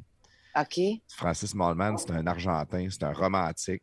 Le gars, il pêche de même. Il est toujours en train de faire de la bouffe sur du feu. Puis euh, il y a- il y a- on le voit pêcher. Mettons, il pleut, là, puis il est en train de pêcher à la mouche sur le bord de, de- de son lac. Puis souvent, il est dans sa petite chaloupe, là, puis il y a comme un petit euh, feu de charbon.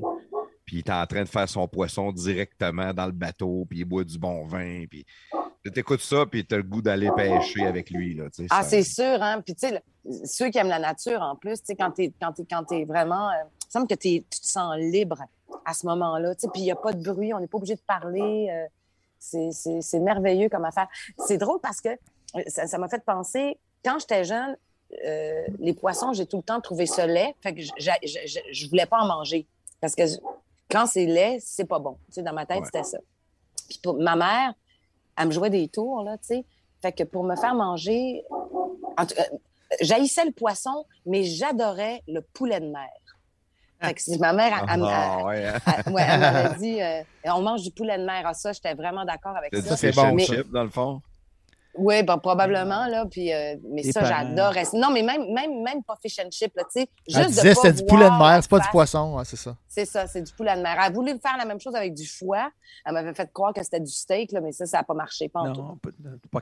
C'est bon du foie. Moi, moi, mes parents voulaient me faire ma... ma mère voulait me faire manger du navet, puis elle me disait que c'était des carottes d'Alaska. Ah, mon Ça a Dieu. marché un bout de temps, mais j'ai- pas pardonné. J'ai jamais pardonné. hein.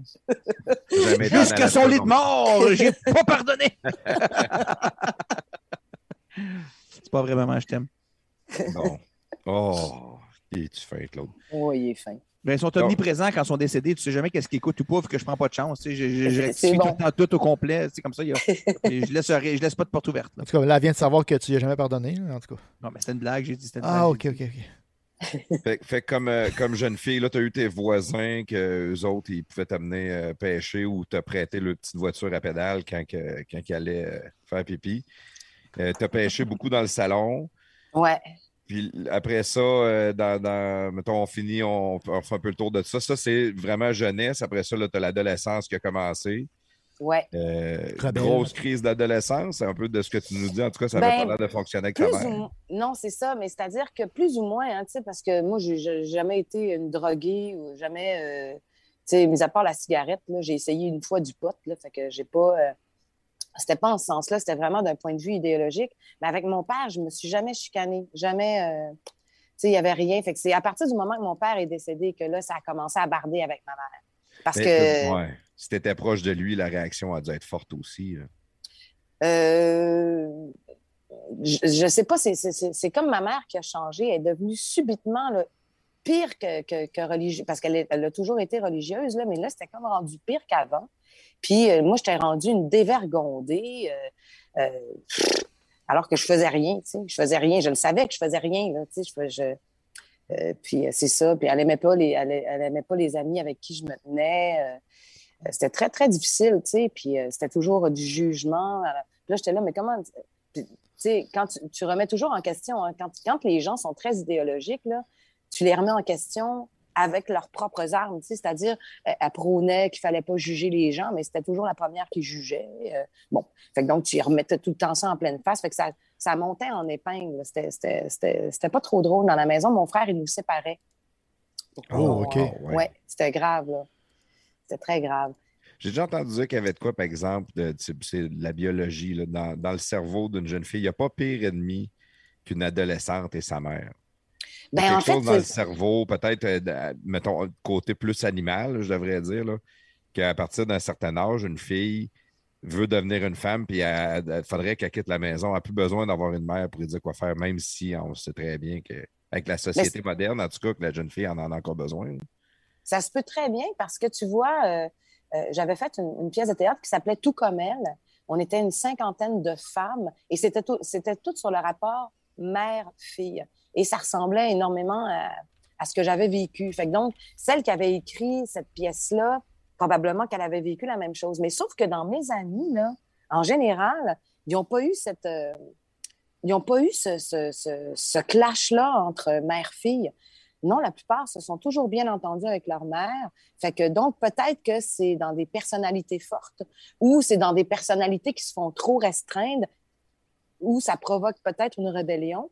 Mais euh, dans la plupart des amies filles que j'ai eues, ça a toujours été bien avec leurs parents, avec leur mère surtout. Là.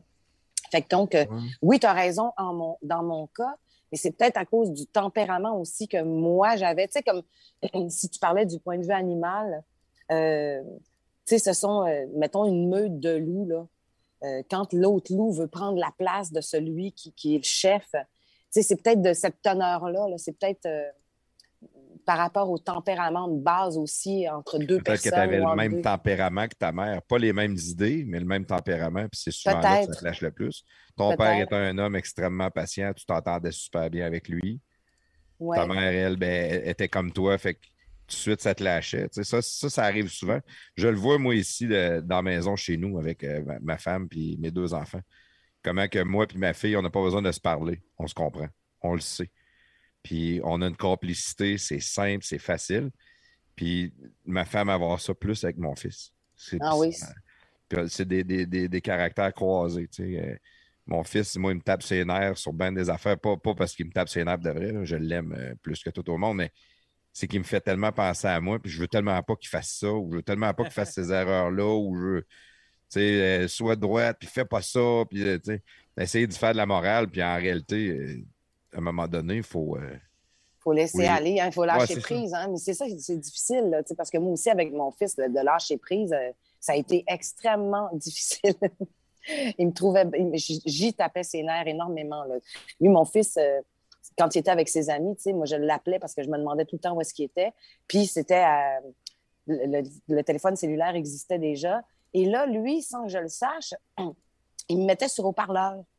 Fait que tous ses amis m'entendaient Oh! il chialait après. Fait que là, il, il- il était crampé. Puis là, je me demandais pourquoi il riait alors que moi, j'étais en, en grande panique. Là, t'es où? T'es- tu fais quoi? Ta, ta, ta. Puis là, tout toutes ces correct. a- Il se Ouais, t'es-tu correct? Oui, il se payait ma gueule, le petit coquin, tu sais. Mais euh, c'est drôle parce que ses amis se souviennent encore de moi euh, parce qu'ils sont restés amis euh, encore aujourd'hui. Tu sais, il y a 30 ans, mon garçon. Là. Puis ils sont vraiment restés amis, tous ces amis-là. Et puis, c'est ça, ils me reparlent encore de cette époque-là. ils, ils me taquinent encore là-dessus. Hey, c'est drôle pareil. hein? Ouais.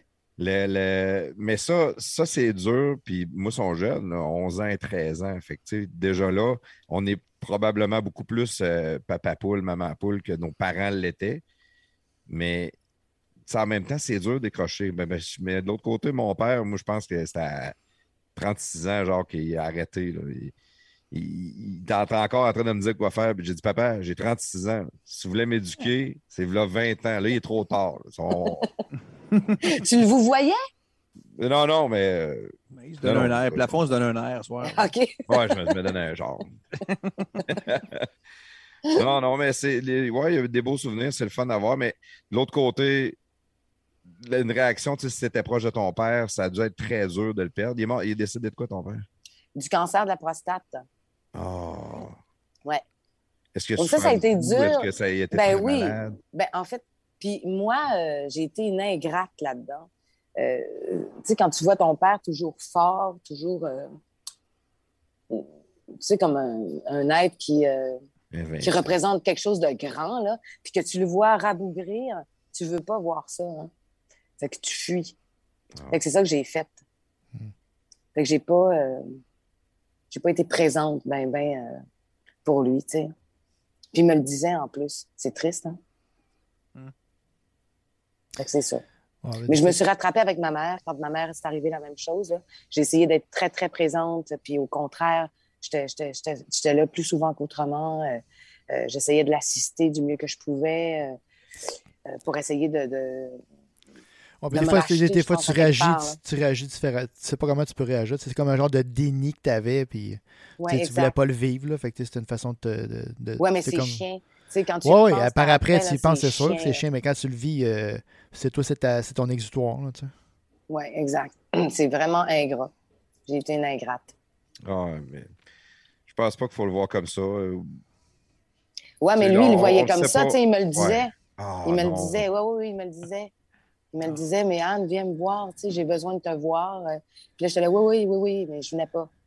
C'est vraiment ingrat, là. Tu voulais garder l'image que tu avais de lui euh, en pleine force, splendeur, tout ça, puis tu voulais pas le voir euh, diminuer? Ben, c'est ce que je me dis, tu sais, Mm. mais euh, l'analyser sur le coup, tu sais, j'étais vraiment, euh, j'étais sauvage. C'était c'était pas, euh, c'était méchant. Ouais. C'était pas fin. Ouais, en tout cas, on peut pas, on peut pas juger, on, on réagit toutes euh, de manière différente dans, dans ces moments-là. Puis je pense que plus qu'on est jeune, moins qu'on réalise la portée. Tu, sais, tu réalisais pas non plus qu'il serait plus jamais là. Ben oui, je le réalisais. C'est Ah ça le oui. pire. Ben oui, puis je voulais pas que ça arrive. Ah, c'est, c'est- on est vraiment, euh, on est vraiment étrange, tu sais. Dans... Mm. Je repensais à ça après, puis j'étais là, mon Dieu, que j'ai été, j'ai été conne, là, tu sais. euh. Ouais, mais tu vois comme pas la finalité de ça pareil. C'est comme des fois, si quelqu'un meurt, là, quelqu'un que tu connais, mettons comme il y en a plein de monde, là, Guy Lafleur, il est décédé il y a pas longtemps. là. Dans la tête de plein du monde, là, il est encore en vie, Guy Lafleur, il est pas mort. Il là. est encore là, ouais. Quand, Non, non, quand- mais c'est ça. c'est dur de visualiser. Oui, mais d'où l'importance du souvenir, puis de faire revivre les gens euh, de cette façon-là, tu sais. De les faire. euh, c'est ça, de- de- de- que ça soit présent dans notre mémoire. là. En tout cas, s'il m'entend, il, euh, il- il sait que je regrette. là. Bon. Là, il t'en veut pas non plus, ça, c'est C'est ça, ça doit. J'espère. Ça reste sa petite fille. C'est comme moi avec ma mère tantôt, euh, ils sont omniprésents, donc tu peux t'excuser, puis même si tu as l'impression que c'est trop tard, euh, ça a été fait, puis tout est correct. C'est ça, exact. Les podcasts de garage sont fiers de vous présenter Caravane Marco. Chez Caravane Marco, trouvez votre VR ou votre roulotte de rêve dans le neuf ou dans l'usager. Vous pouvez acheter ou louer. Ils sont sur Cyril Duquette à Québec. Caravane Marco font partie du groupe 185 Rivière-du-Loup, Matane et Edmundston au Nouveau-Brunswick. Sérieusement, ça vous tente d'essayer le camping, le caravaning, vous voulez sortir de la ville, faire du plein air, avoir une belle roulotte neuve, vous amuser, à être saisonnier, c'est le temps. Allez voir notre chum JP Quentin et son équipe de professionnels chez Caravane Marco.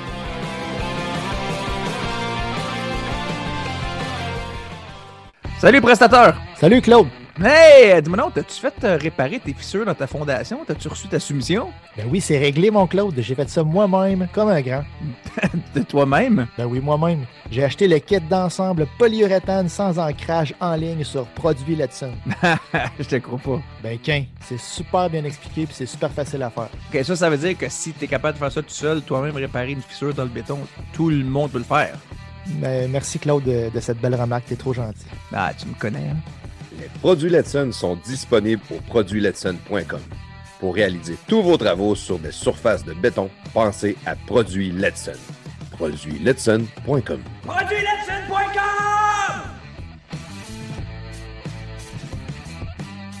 Faut que je dise aussi bonsoir autour de la pause. Ah, Mets-toi en mode José Lito. euh, Oui, oui, oui, on se met. euh, Est-ce que je peux. Bonsoir. Bonsoir. Bonsoir. Bonsoir, Anne. Bonsoir. Nous sommes de retour de la pause dans les Oui. podcasts de garage. Oh yeah. Comment vas-tu, Anne? Ça va bien, vous-même? Ça va bien, ça va bien. Anne, euh, de retour de la pause, on a, on a eu. euh, on a pris une grande pause entre nous autres euh, pour nos membres Patreon. On met toujours un extrait de pendant la pause. Donc, euh, si ça vous intéresse, je vous invite à devenir membre Patreon. C'est pas très cher, c'est 4 pièces par mois. Nous autres, ça fait la différence. Ça nous aide à, Acheter à la bière. à acheter à, ça nous aide à acheter à la bière. c'est ça que Jeff Fillon avait dit. hein, Ça va aider à payer la bière. C'est ça. c'est que ça fait. Mais euh, fait qu'on on va rembarquer un peu dans le podcast qu'on est actuel, sortir de notre bout de la pause parce qu'on s'est on s'est laissé aller un peu. C'était animé, c'était vraiment le fun. Euh, quand on a fini la pause, on a fini un peu le, le décès de ton père. Après ça, ta mère, tu t'es repris un peu. On finissait ton adolescence, puis là, ben, quand on arrive vers la fin de l'adolescence, c'est les études. Est-ce que tu as fait des, des études en théâtre? Est-ce que tu as été tout de suite étudier ton métier ou tu t'es cherché un peu à un certain moment? Ben, j'ai voulu être dans ma vie astronaute, euh, vétérinaire, et, euh, mais je me suis dirigée vers, vers le théâtre. Euh, j'ai fait l'Université du Québec à Montréal, j'ai fait l'UCAM, la prestigieuse Université de l'UCAM, euh, que tout le monde détestait. Tout, en fait, c'était, je ne sais pas si c'est encore comme ça parce que je ne me suis pas renseignée, mais à l'époque, ceux qui faisaient l'UCAM en théâtre étaient considérés comme des nuls. Ah, Et oui, c'est vrai. Je, je te- en fait, dans le milieu, là. Mais c'est pas peux Lucas Ok, dans le milieu. qui sort de là a l'air considéré comme un nul ou c'est pas juste en théâtre, je pense? Euh, non, mais je, je parle vraiment juste en théâtre, là, parce que les, les autres matières, les, les autres euh, domaines, je ne connais pas ce qui se passe, mais dans le milieu théâtral, ceux qui venaient de tu sais, comme preuve, il fallait que quand on finissait notre cours, euh, il faut toujours, c'est un passage obligé, c'est d'aller faire les, les auditions du Katsu là où tous les producteurs, tous les metteurs en scène, tous tous les réalisateurs, tous ceux qui sont susceptibles de nous engager un jour puissent venir voir euh, ce que tu as à offrir. Fait que donc, c'est des courtes scènes d'à peu près cinq minutes. On en a deux, puis on présente ça devant ces gens-là. C'était au Katsu. Katsu, ça? C'est ça, ça se fait. C'est les auditions du Katsu. On appelle ça les auditions du Katsu. Puis c'est à chaque année. Pourquoi Et, le euh, Katsu? euh, T'as-tu. euh, Je sais pas, j'ai aucune idée. C'est-à-dire que je, je pense que c'est eux qui ont, qui ont commencé ça, puis ça a perduré. Mais là, l'historique exact de ça, je, je la connais pas trop. Mais il me semble que j'ai des histoires dans ma famille que ma grand-mère allait au théâtre au Katsu, au théâtre, théâtre à Katsu quand elle était plus jeune, tout ça. Tu sais, elle a 94 ans aujourd'hui. Que je me demande si c'est pas une vieille histoire, que c'est des théâtres, euh, tu sais, comme Ça un peu coûtait réellement théâtre 400. beau public, là, tu sais, des, des, Oui, des- ben des oui, petites tout à fait. pièces, euh, tu sais, là, de la ville, là, je sais pas quoi. là. Oui, oui, mais en fait, euh, là, j'ai un blanc, là, mais celui qui interprétait Piccolo à l'époque, là, voyons comment il s'appelait, là. Euh, Claude. Claude, Claude? Non, Piccolo, euh, voyons, en tout cas. Je me souviens peu de importe. Capucine. Mais Paul Buissonneau. Paul Buissonneau, oui, c'est ça. Ah, Fait que lui, c'est Ah, un Fred des- Caillou. Non, non, non, non. Paul c'est Berval, c'est Caillou, Paul ça, Berval. c'est ça, exact. Non, excusez, excusez. Euh, Paul Buissonneau, c'était Piccolo, là, tu sais, Ouais. c'était un grand français, puis il était toujours en train de gueuler, ça me faisait rire. puis il y en a qui avaient peur de lui parce qu'il était toujours en train de gueuler, il était vraiment... euh, Mais lui, il a- parti le katsu avec d'autres que là, malheureusement, j'ai un blanc de mémoire, là. Mais euh, effectivement, c'était peut-être pour, pour... Mais les auditions du katsu, c'est autre chose. C'est-à-dire que c'est le théâtre du katsu, c'est le même théâtre, mais c'est vraiment pas pour le public normal, c'est vraiment pour un public euh, réalisateur, producteur, metteur en scène, euh, euh, agent de casting qui viennent euh, rechercher des nouveaux talents. Et là, quand tu as fait l'UCAM, à l'époque, je sais pas si c'est encore comme ça, mais à l'époque, il fallait passer trois pré-auditions pour être accepté aux auditions du Katsu, en fait, pour, pour être accepté de présenter euh, ce que, euh, tu avais à offrir euh, de- devant ces gens-là. Et moi, j'avais passé les trois pré-auditions tu avais tout, tout avais le conservatoire, tu l'École nationale, tu le conservatoire de Québec, tu avais le, le cégep de Saint-Hyacinthe, tu avais le cégep euh, Lionel Groux. Euh, Tout le monde se réunissait, puis on passait un après l'autre, tu sais, pour, euh, pour présenter ça devant les réalisateurs, puis tout. Puis là, nous, on passait après l'École nationale. La salle était bondée de monde. Il y avait tous les réalisateurs, tous les producteurs. Puis moi, je me souviens, je venais d'avoir mon bébé, je je venais d'avoir Étienne. Puis là, j'avais dit à Étienne, avant de partir, il y avait quoi... je sais pas, il y avait même pas un an. Puis là, j'avais dit, maman, on va aller chercher de la, de la job, tu sais, va aller, va aller se trouver de la job. Puis, euh, quand, après l'École nationale, quand ils ont annoncé l'UCAM, tout le monde est parti. Non. Fait que j'ai, oui, fait que j'ai joué devant une salle vide. Il restait trois personnes, dont Lucie Robitaille, puis Muriel Laferrière, puis une autre, Suzanne, je me souviens plus qui, mais c'est grâce à elle que j'ai pu faire une carrière dans, dans, dans le milieu parce que sinon, tous les producteurs, tous les réalisateurs, tous les metteurs en scène étaient partis. Ouais, c'est incroyable. hein? Ouais. Ah, Fait que- C'est hautain Là, t'as un pas peu. bien là. performé pareil, là. Tu Ben, en fait- performer, t'as plus, t'as plus Ben, de... t'es- t'es- moi, je- les gens m'ont tombé, m'ont aussi un peu, là, mais tu sais, il faut que tu te reprennes là, parce qu'il faut, faut, faut que. Il en reste trois, on va aller performer de 23, là. Non, mais c'était vraiment, tu sais, c'était le vide total. Je sais qu'ils ont changé un peu les- la, la façon de faire pour l'UCAM par la suite parce que c'était vraiment injuste. Tu, sais, prenais la peine, tu étais la seule école qu'il fallait qu'il fasse trois pré-auditions avant d'aller au Katsu. Et là, tu sais, tu faisais ce- cette étape-là, puis on ne te donnait même pas la chance de, de te prouver. Tu sais, C'était tellement que. respectueux, moi j'en reviens pas. Le monde se Ouais, ben, c'est bon, mon plus calme. c'est- C'est ça. Exact. Non, mais c'était vraiment ça. Puis, ils ont été obligés euh, de, de, de- de présenter les personnes qui venaient de l'UCAM entre les scènes de ceux qui venaient de, de, de l'École nationale, du conservatoire ou quoi que ce soit pour éviter justement que ça se reproduise. Mais il y avait qu'à pas le dire d'où qui venait le monde. Puis euh, c'est le talent que tu regardes. ouais. T'en fous d'où ce qui En vient, c'est le temps, Il doit talent. un sponsorisé par l'université ou quelque chose. Sûrement qu'il y a une raison, là. Je sais Comme pas, dans le mais en tout cas. tu. Dans le sport, cas. football il y américain, a de la politique ils vont toujours partout, hein. présenter le sportif avec son université ou... euh, Non? Je, sais- je sais pas comment ça Ouais, mais là, dans le sport, c'est pas pareil. Là. Dans le sport, il y a des, c'est des, des- c'est des drafts avec des, des gars qui vont checker les games, voir qui, qui, vont, euh, qui vont drafter. Tandis que là, tu regardes un talent, puis tu l'analyses, tu décides si tu l'engages ou pas. C'est pas pareil. Là. Le gars qui va drafter un joueur de hockey, euh, il la regarde jouer avant de savoir de, de le repêcher. Là. Il Ben, va aller ils le voir à vont l'université. un artiste, puis ils vont aller le voir jouer avant de le. Ben là, c'est pas le- ça. Les autres, ils, ils, ils jouent pas encore plaf. là. Ils, ils veulent aller jouer. Là. Les autres, les jobs, c'est- ils allaient, c'est pour aller jouer. Ils n'ont pas encore joué. Fait qu'avant d'aller jouer, il y a quelque part, ils vont là. Fait qu'ils- la seule façon de se faire voir, c'est d'aller là. Mais si tu t'en vas puis tu vas pas, tu l'analyses pas la personne. Si tu s'ils disaient pas d'où est-ce que vous venez, puis là tu joues, ben là, ils regarderaient le talent. Ils regarderaient pas, ah ben elle vient de Lucam, on s'en crisse d'où ce qu'elle est- qu'est-ce qu'elle fait, même si c'est la meilleure de la gang. deux là, prises, pareil. Je suis pas d'accord avec toi, prestataire, mais c'est c'est de partir avec deux prises, Anne. C'est c'est Ben, dur. en fait, c'est partir après- que tu oui, non, ça- a été dur. Ben, en fait- en double. Euh, faut, faut- euh, c'est une, c'est une leçon. euh, tu sais, en tout cas, tu vois, après, à- à- c'est- tu provoques même pas l'échec, c'est un échec déjà d'avance. Ouais. Ouais. Puis là, il faut que tu surmontes ça. Fait que donc, c'est. euh, euh, ben, c'est ça. Il faut, faut, faut que tu surmontes ça. Il faut que, faut que tu sois fort. Là, faut que... Fait que peut-être que c'est une leçon de vie aussi. tu sais, Que peut-être que ça aussi, ça forge euh, un tempérament, puis ça, ça te rend plus fort aussi par la suite. Je sais pas, là, mais. euh, Ça va te donner le goût de travailler, en tout cas, ou, ou ça va t'écraser. Mais quand c'est trop facile, des fois, imagine, tu été à l'université, tout de suite, tu as un job, tout de suite, c'est facile. Tu n'as jamais eu à faire d'efforts pour avoir un rôle, tu n'as jamais eu à faire d'efforts pour. Ben, à un moment donné, tu prends ça à légère, puis c'est là que tu finis par tomber dans l'oubli. Tu deviens un one-hit wonder. tu sais. exact. Si tu arrives comme toi, qu'il est obligé d'apprendre une éthique de travail, qu'il est obligé de travailler fort, qu'il est obligé de se faire remarquer à chaque fois, de, de connaître ses textes par cœur, de, de les jouer comme, euh, comme euh, ils se doivent. de- Tu sais, c'est- il y a beaucoup de techniques dans l'acting. Tu ne deviens pas acteur parce que tu veux être acteur. Il faut, faut que tu apprennes à être acteur. Sais, oui, Ouais, un fait, naturel, mais le naturel a une limite. là.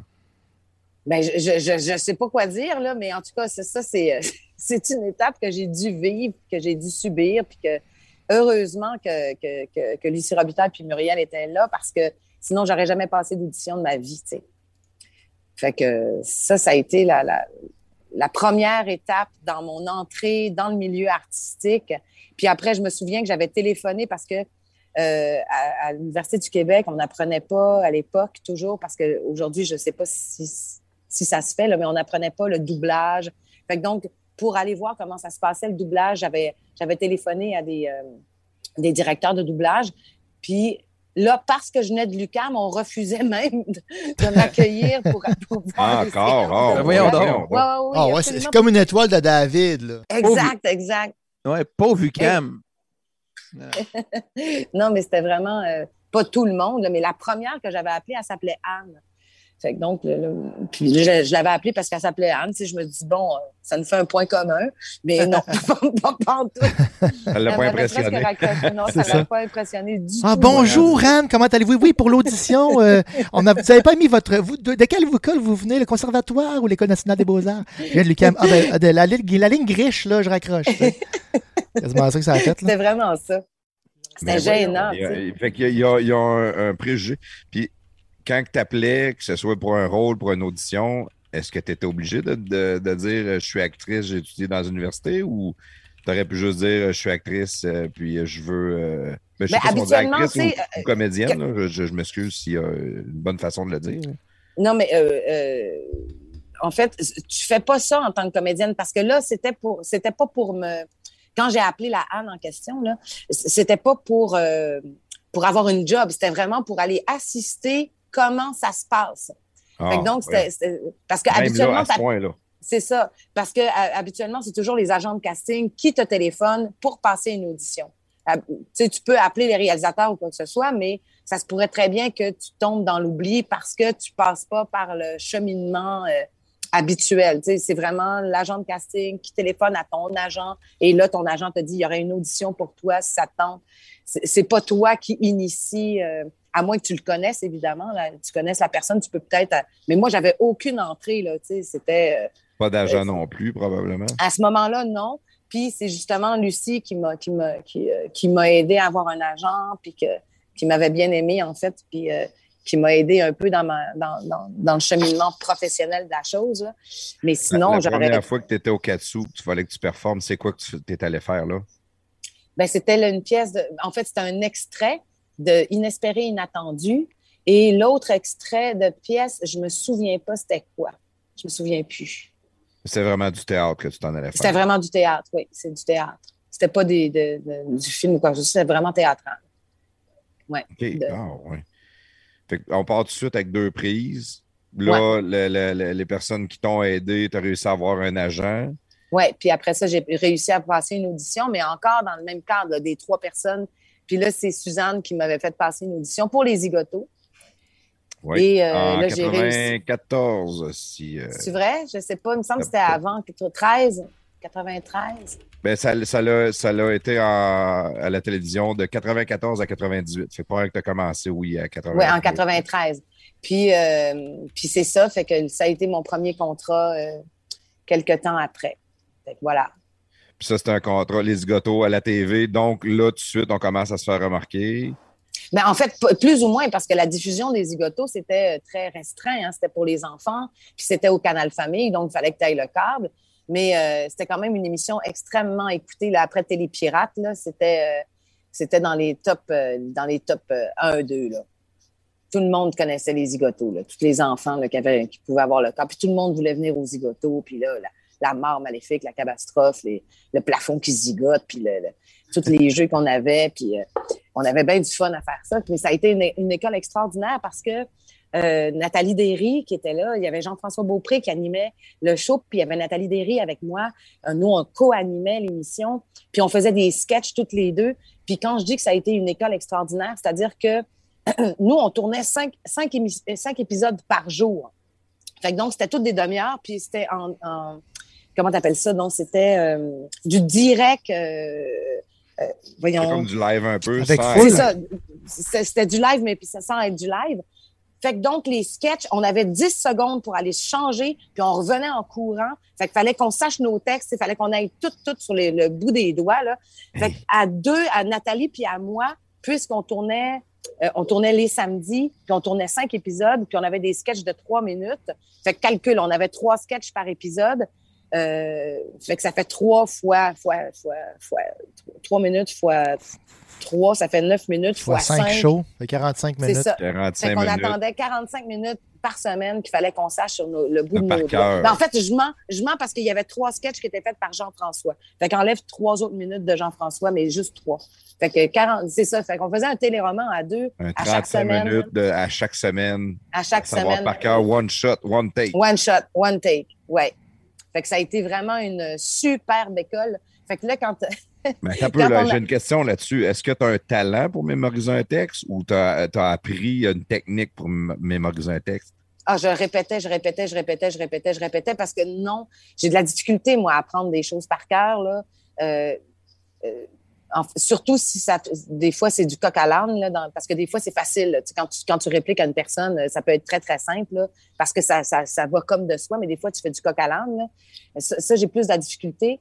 Euh, mais c'était c'était de la répétition. Il y en a qui ont vraiment une aisance à apprendre les textes. Tu sais, moi, j'étais jalouse de certains acteurs. Là. On arrivait le matin, euh, moi, j'avais tout appris ça, ça m'avait pris du temps, j'avais analysé le texte, ta, ta, ta. Eux autres, là, ils regardaient la feuille là, trois minutes avant, là, bla, bla, bla, bla, bla, bla, puis là, ils pitchaient ça. Il Ah, sortait, il savait. Ah oui, oui, ils savaient, tu sais. Mais sauf que je remarquais que les gens qui faisaient ça, ils jouaient toujours le même personnage. Oh, ouais. Tu comprends? C'est- c'est- C'est-à-dire que euh, c'est ça, ça peut- c'est approximativement toujours le même personnage. Des genres de Hugh Grant. J'a- J'avais une amie, moi, qui avait étudié euh, pour devenir actrice quand on était plus jeune, puis elle m'avait dit, moi, je les apprends pas, les textes. Elle dit, moi, j'apprends le personnage. Elle dit, quand je sais le personnage, je pense comme lui, je sais ce qu'il va répondre, j'ai pas besoin de le savoir. Hmm. Ça, euh, tu sais, c'est encore là, euh, ça prend un talent euh, certain. Là. Moi, je. Mais c'est- ça dépend comment tu, que- comment tu travailles ton affaire. Moi, moi, moi, ce que, ce que j'aimais là, dans, dans tous les personnages que j'ai joués, c'est que, premièrement, à, à- à la première lecture, je, je trouvais tout le temps mon personnage le plus plate. J'étais là, voyons, Colin, comment ça qu'il est plate de la même? tabarnouche, tu sais. Puis là, puis là, j'étais là, voyons, Christy. Puis là, j'essayais de l'aimer, tu sais. Puis là, j'étudiais mes textes jusqu'à temps que je l'aime. Puis là, je l'aimais, puis là, je le comprenais. Puis là, là, je- je- tu sais, tu le mets, tu- tu- en fait, tu donnes naissance à, à un individu que tu connais pas, tu te l'appropries, tu le fais vivre, puis après, il meurt. oh, Non, mais c'est vrai qu'il meurt. Ouais, parce que tu ne le revois plus. Tu le revois plus, tu le joues plus, tu sais. Fait que Ouais, c'est comme jamais. si.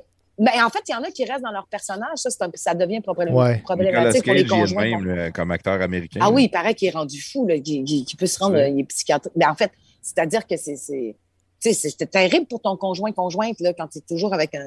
Ah non, mais moi, je parlais, je parlais euh, euh, je- Nicolas Cage, moi, ce que je veux dire, c'est qu'il joue toujours le même rôle dans Ah. OK. Tout le Moi, temps je même- pensais tout que tu. même, euh, tout le temps la même affaire. Il y a les mêmes expressions, les mêmes faces, le même gars un peu euh, déprimé ou euh, désabusé. C'est tout le temps, tout Ouais. le temps le même gars. Je- Un peu comme Steven de- Seagal aussi, dans le temps, c'était tout le temps la même affaire. Là. Ouais, mais Steven Seagal, c'était pas un acteur, c'était un gars dans martiaux. Ouais, je sais pas. bon j'ai bon. fait une joke tantôt avec euh, Hugh Grant, mais tu sais, Hugh Grant, pendant 30 ans, il a eu la même coupe de cheveux. Puis C'est tout le temps le, le- le Britannique un peu Avec euh, les cheveux sur le côté. gê- là. gêné, euh, mais un peu malhabile, qui, euh, puis, tu sais, c'était tout le temps le même personnage dans une situation temps, ouais. il, y en différente. a, il y en a beaucoup qui sont de même. hein. C'est comme Mr. Bean, c'était tout le temps Mr. Bean aussi, là, tu sais, t'es tout le temps maladroit. Puis- Ben oui, Mr. Bean arrête, là, c'est sûr. ça. Ah, il-. Bean, Non, mais tout le temps le même personnage. Franchement, après cette heure, il a toujours été Mr. Bean. esti, C'est sûr qu'il va être pareil, Chris? Non, mais plafond, moi, je pensais que tu disais que Nick- Nicolas Cage restait dans son personnage après. euh, C'est pas Robert De. Niro qui faisait ça. Non, non, mais c'est le gars de Batman, là, le Joker, qui a fait le Joker. Là.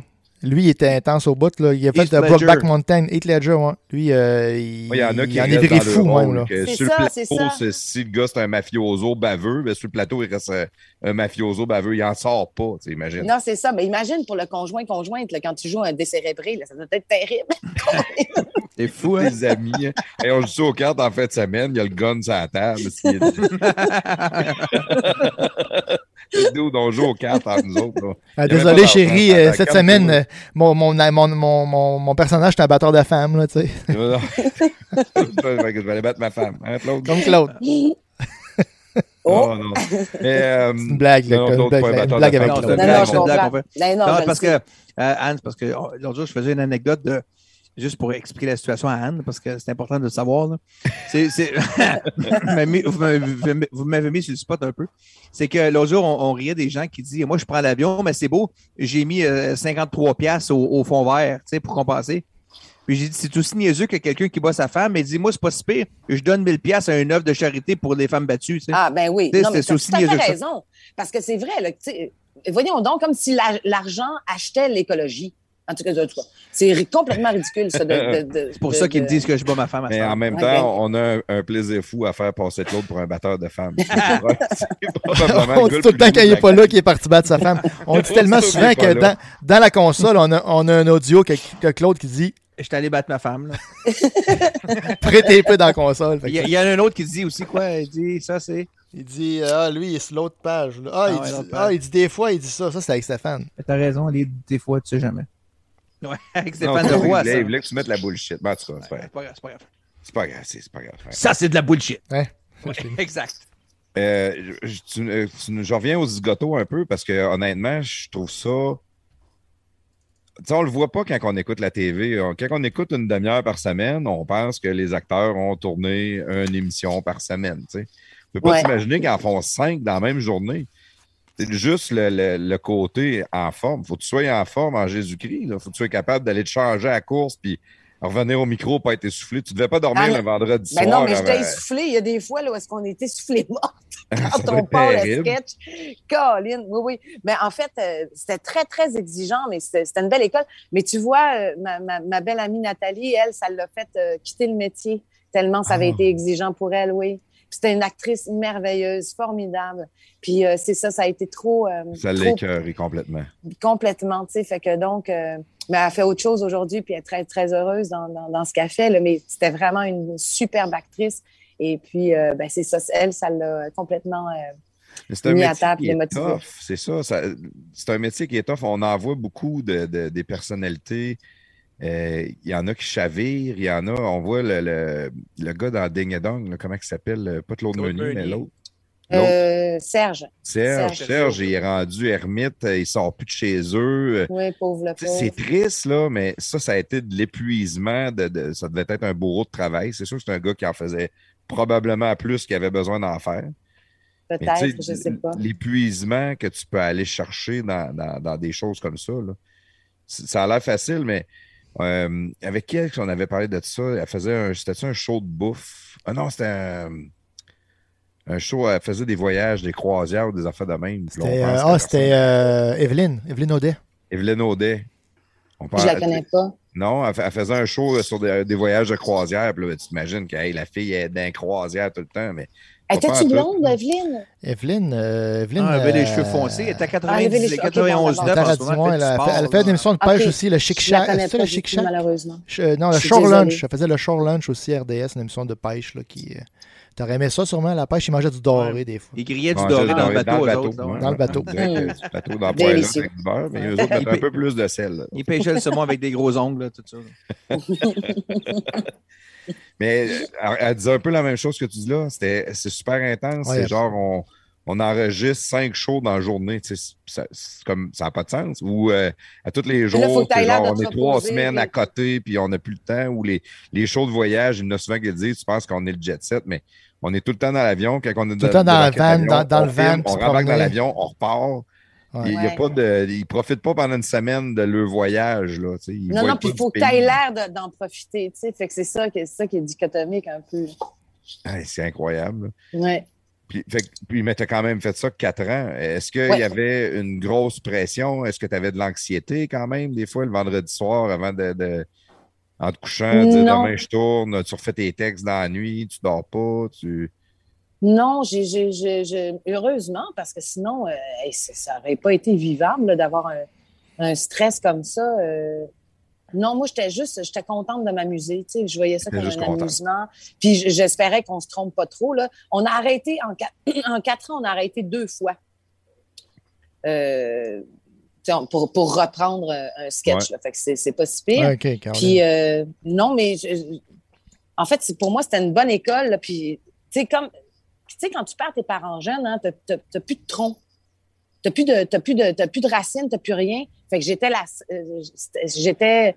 Euh, tu sais, je peux plus, je pouvais plus compter sur personne d'autre que moi-même. Fait que donc, euh, ça allait de soi. Là, il fallait que je sois bonne, il fallait que je sois performante, il fallait que je sois. C'est ça, exactement. Il fallait que je ramène de l'argent au moulin, il fallait que, fallait que, fallait que je fasse ça pour mon garçon pour qu'il soit, qu'il soit bien. Fait que donc, ma motivation était plus là, mon stress était plus là que que, d'arriver. Puis, euh, parce que c'était comme un. Moi, j'avais du fun. Au moment où est-ce qu'on tournait, puis tout ça, pour moi, c'était un plaisir fou. Là. ça, ça, a toujours été comme ça. Même au théâtre. oui, c'est ça. Au théâtre, peut-être au début, j'étais nerveuse parce que là, tu es vraiment devant des spectateurs, puis ça se passe. Euh, c'est vraiment un dialogue entre le public et toi. Là, euh, fait que donc, ça, je me souviens que j'étais quelque peu un peu plus stressée avant les shows de théâtre, mais à la fin, non, c'était vraiment rendu un plaisir. Il faut, vraiment. Euh, puis, tu sais, si je me trompais, c'était pas plus grave que ça. Tu sais, ça pouvait arriver, je m'en excuse. Je ne cherchais pas la perfection. Là. Le théâtre est le fun pour ça parce qu'on voit, j'ai été voir du théâtre amateur un peu à l'occasion, des fois du, du, théâtre professionnel. Puis la différence entre le théâtre amateur et le théâtre professionnel, c'est, mettons, le théâtre amateur, il ferme la porte puis le cadre de porte tombe à terre les acteurs sont comme, ils, sont, ils jamment, ils ne savent plus quoi faire. Puis là, ils essayent juste de continuer le texte comme si tout était normal. Tandis que quand tu vois des professionnels, ils vont complètement oublier le, pièce de théâtre. Là, ils vont embarquer sur la porte qui vient de tomber. Ils vont, faire deux, trois jokes au travail. Ils vont puis là, la, foule va embarquer là-dedans. Puis, puis ils vont, après ça, ils vont rembarquer dans leur rôle. c'est ça. ça fait que les, les auditeurs, dans le fond, c'est le même condition. Le public, le public. Le public, le public va apprécier. Ils vont sortir de là en disant Mon Dieu, c'était le fun, puis on a ri, puis il y a eu ça. Ben, ils, ils, ont bien repris ça. Hein? Bon, ouais, elle était bonne là-dedans. Non, non, puis ça, ça, devient un, souvenir intarissable. Puis c'est pour ça que je dis que c'est vraiment, au théâtre, c'est vraiment un dialogue entre le public et, mm-hmm. et, euh, et, la scène. Là. le, public est un personnage qu'il faut que tu en prennes compte. Des, des, euh, voyons, des, euh, des choses comme ça, comme les affaires de, de portes qui tombent. Si tu as un fou rire, par exemple, dont le public n'est pas au courant, là, là, tu peux avoir l'air fou, par exemple, en il y a un malaise, parce que C'est ça, il y a un malaise parce que le public ne sait absolument pas ce qui se passe, alors que, euh, puis là, entre deux personnes, tu as un fou rire, mais c'est trop intime pour... Euh, ça, ça c'est vraiment plate pour le public. Mais quand il est témoin, puis quand il est complice, ça, ça devient mon Dieu, c'est ça, c'est des, ça fait des souvenirs, puis on en parle encore des années, des années, des années après. Ouais. C'est vraiment le fun. Euh, pendant que tu faisais les zigotos, dans le fond, euh, quand tu as fini l'école, euh, Lucam, c'était en quelle année? 91. 91. Donc, Ouais. après ça, là, tu as fait du théâtre avant de, de réussir à décrocher un rôle Ben, à la en fait, parce que là, euh, j'ai fait, en 91, j'ai terminé l'UCAM, mais là, j'ai eu mon, mon, mon fils euh, le le- au mois de juin de cette année-là. Fait que quand j'ai fait mes auditions au Katsu, c'était en 92. OK. quelque chose Il y a comme un an ça. qui s'est passé avant. Il y a un an qui s'est passé avant. Puis après, j'ai commencé à travailler pour les zigotos euh, en 93. OK. OK, c'est quand même pas si pire. Fait que ton timeline se tient de même. Mais tu faisais pas de. Tu faisais pas de théâtre, tu faisais pas rien de ça? Tu t'espérais Ben, juste pouvoir l'auditionner. Oui, c'est ça, exactement. Tu sais, je- ben, en, en fait, je travaillais, parce que quand on est euh, comédien, on travaille toujours un peu à côté. Là. Tu sais, fait que j'ai fait plein de job-in. euh, je faisais toutes sortes de job-in pour essayer de gagner un peu ma vie. Mais les six premiers mois, c'était vraiment mon chum qui ramenait l'eau au moulin puis que- que- qui, euh, qui, était, qui veillait sur nous. Là. Qui est le père de ton fils. Est-ce que tu es avec le même homme encore aujourd'hui? Oui, encore aujourd'hui. Ah, c'est fou, ça, hein? Ça, c'est une belle histoire de bord. Oui, c'est une très belle histoire. Ouais. Puis là, on, on s'est enduré.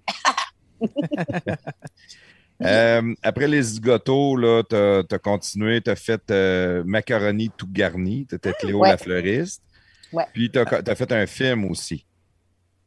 Euh, un film de Ben, macaroni. T'étais une employée, en tout cas, dans, dans l'âge de braise. Un film de macaroni. Ah, là, hey! tu peux pas. Non, euh, oui, c'est ça, je me demandais. J'étais là, un film de macaroni? Ah oui! Non, mais fort, l'âge hein? de Braise, là. hey, attends une minute. Non, mais l'âge de Braise, c'était pas un grand film, mais c'est surtout que j'ai travaillé avec Annie Girardot. Hey, tu me rappelles ça, j'avais oublié ça, moi, dans ma vie. Annie Girardot, qui était la- l'actrice préférée de mon père. Fait que j'ai eu la chance de travailler avec elle. Vous la connaissez pas, j'imagine, là? Non, ça me. Ça me dit rien. hein. Malheureusement, non. C'est une grande actrice française. Et OK. puis, euh, oui, tu sais, qui, qui a joué avec Louis de Funès, tout ça. Ah, ouais. ouais, OK. Ouais, ouais, lui, on fait le que- connaît.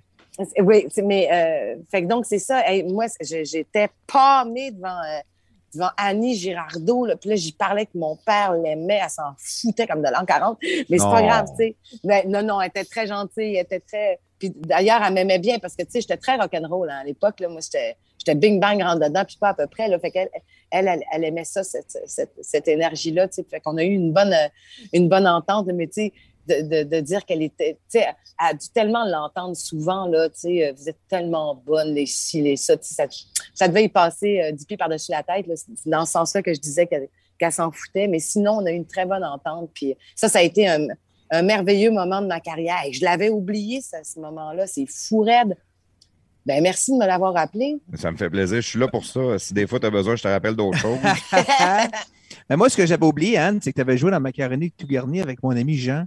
Euh, j'ai- Jean Harvey! Jean Harvey, nos fils ont joué au hockey ensemble, puis ils ont passé une couple, une couple d'années ensemble. Quel chic type, Jean Harvey. Ah, une voix incroyable. euh, Oui. Une voix, il fait la voix de Kentucky d'ailleurs dans les annonces, euh, de poulet frit Kentucky. Mais, Ah oui, oui. mais quel chic type, puis quel euh, gentil bonhomme, puis euh, c'est ça, puis j'ai quand même Hey, passé on un peu de avec lui. là. Ah, dans Macaroni, on a ri. Il- il- il- on était toutes fous. On était fous raides. Puis, on, était à Télé-Québec à ce moment-là et euh, on était dans le TV1. Il y avait, il y plein de studios. Puis, il y avait Cornemuse qui était juste dans le studio à côté, mais on se faisait maquiller dans la même place. là. Il y avait juste un petit mur qui, qui, qui, qui nous séparait. Puis Cornemuse, c'était vraiment des gens studieux, très calmes, très posés. Puis nous autres, on était une gang de malades mentales à côté là, qui riaient, mais à tout bout de champ. On était vraiment des adolescents terribles. Là. Fait que c'était vraiment... euh, Et, et qu'on a eu du fun dans Macaroni. Là, je- euh, j'ai, j'ai- j'ai- en tout cas, j'ai raconté une anecdote il n'y a pas si longtemps à, justement à Raphaël, à celui que vous avez parlé euh, euh, pour, pour, pour me, me faire venir sur votre podcast. Votre podcast. Puis, ah, non, mais des folies, là. Imagine, c'était un des... Oh mon Dieu! J'aurais pas dû dire que c'était lui, là, mais en tout cas. euh, il, vient, il vient me voir un matin, puis il essayait vraiment d'avoir un enfant. Et là, euh, il me dit, Anne, il dit, ma blonde va venir sur l'heure du midi, là. Il dit, tu pourrais surveiller les loges? Ils dit, on va, on on va, on va essayer de...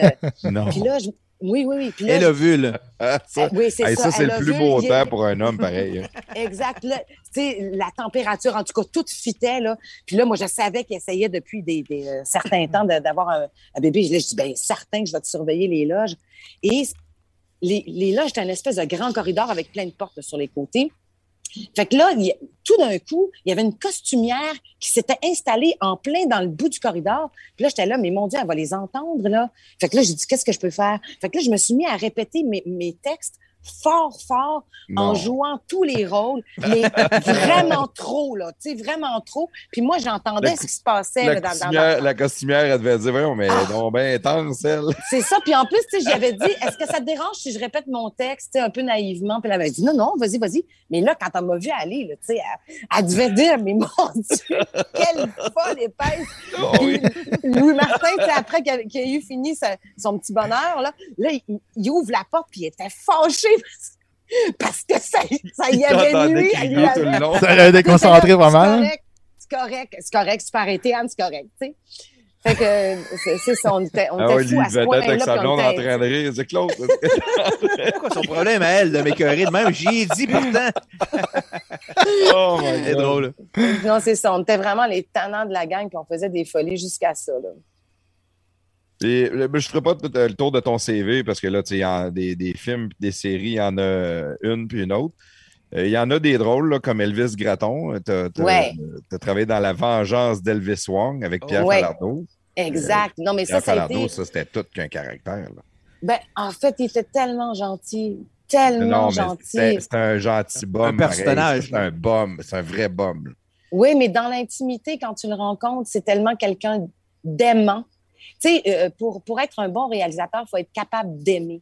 Lui, il avait cette caractéristique-là. Puis ça aussi, c'est une belle aventure parce que quand j'ai été passer l'audition euh, pour... euh, pour euh, en fait, c'était- un petit caméo que je faisais. hein, puis je faisais mon monologue de marde, là, sur- de- duquel je m'étais inspirée pour... euh, pour une sortie que j'ai faite récemment, Ouais, ouais, ouais. ça n'a pas plu à bien du monde, mais je m'étais vraiment inspirée de ce monologue-là. Vous, le, vous le réécouterez si, euh, vous allez hein? comprendre d'où ça vient. Là. Mais j'avais fait l'audition, tu sais, puis là, il me disait, Hum, non, euh, plus, euh, plus comme ça, puis tatata. Puis là, j'essayais, puis j'étais là, voyons, Christy, que je ne l'ai pas. Puis là, j'étais sortie de là, j'étais là, non, je ne l'ai vraiment pas, là, ça marche pas. Puis c'était à Montréal qu'on faisait l'audition, puis c'était dans, dans, le vieux, dans le vieux Montréal. Puis j'étais partie, puis là, j'étais rendue au promenade Saint-Bruno, puis là, j'ai dit, ah, OK, je comprends ce qu'il veut. Puis là, j'étais revenue. Puis là, j'avais, j'avais- complètement dit, non, non, il faut que je repasse l'audition, je, je viens de comprendre ce qu'il veut, là. Puis là, euh, Pierre, le- en fait, la personne qui était euh, à la, à, euh, l'agente de casting à ce moment-là avait refusé, mais au même moment, Pierre était sorti. Puis il m'avait dit non, non, il dit viens-t'en, viens-t'en. Non, non, elle- elle l'a trouvé, elle l'a trouvé, on va aller voir ce que- ce qu'elle ce qu'elle a à donner, tu sais. Fait que j'avais refait l'audition, puis j'avais eu le rôle par la suite. Wow. C'est Fait que ça, c'était une belle expérience que, ouais, que j'avais faite, euh, puis le- j'avais osé, tu sais, faire quelque chose de... Ça te pas rappelle tes, normal. ça te rappelle tes vieux jours de Lucam que tu as fait trois auditions pour le même rôle en même temps. Ouais. Moi, Pierre Falardeau, il avait fait. euh, J'avais été au séminaire Saint-François à Cap-Rouge en secondaire 2, puis il avait fait une conférence là-bas, dans la chapelle. Puis là, on avait Pierre Falardeau dans la chapelle, puis là, il nous racontait des histoires, puis ça en était drôle parce qu'il était dans ben, la chapelle, de, de- tu sais, c'est une école religieuse euh, Ouais. anciennement, je ne sais pas si ça l'a encore. là. Il fumait des cigarettes direct dans la chapelle, puis il sacrait, puis il nous racontait des histoires. Moi, je me- j'en revenais pas que les religieux aient engagé ce gars-là à venir nous faire une conférence. Je me disais, voyons. Puis lui, on dirait qu'il se faisait un plaisir, justement, de déranger, puis de. Tu sais, c'était- c'était un. Spectacle. personnage. Ah, mais j'ai beaucoup aimé travailler avec lui parce que, au-delà du personnage qu'il présentait, parce que moi, tu sais, quand tu tantôt, dans, dans le, dans le Patreon, euh, chose bin membre, là, que vous allez passer, on a Pendant parlé la un peu pause. de- pause. La pause, ouais. pendant la pause, oui, c'est ça, Patreon.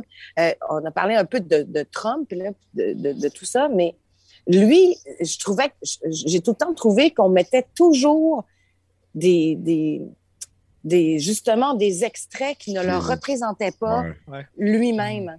Tu sais, C'est-à-dire qu'on a toujours exagéré, on a toujours exagéré, euh, exagéré là, même s'il l'était à quelques occasions, mais c'était pas lui, ça. Tu sais, C'était pas ça, euh, c'était pas juste ça. On prenait ces envolées qu'il y avait eu à la télé, puis on disait c'est le même qui est, mais finalement, c'était juste des envolées qu'il y avait Il eu. avait, puis il avait avait quand marqué. même pas la langue dans sa poche, puis il avait Non, pas peur non, de, il avait pas peur de déranger non plus. C'est ça. Tout à c'est fait, mais c'était pas juste un grand extravagant qui sacrait, tu sais, c'était ça. C'était euh, c'était- Ouais. quelqu'un qui connaissait son histoire, là.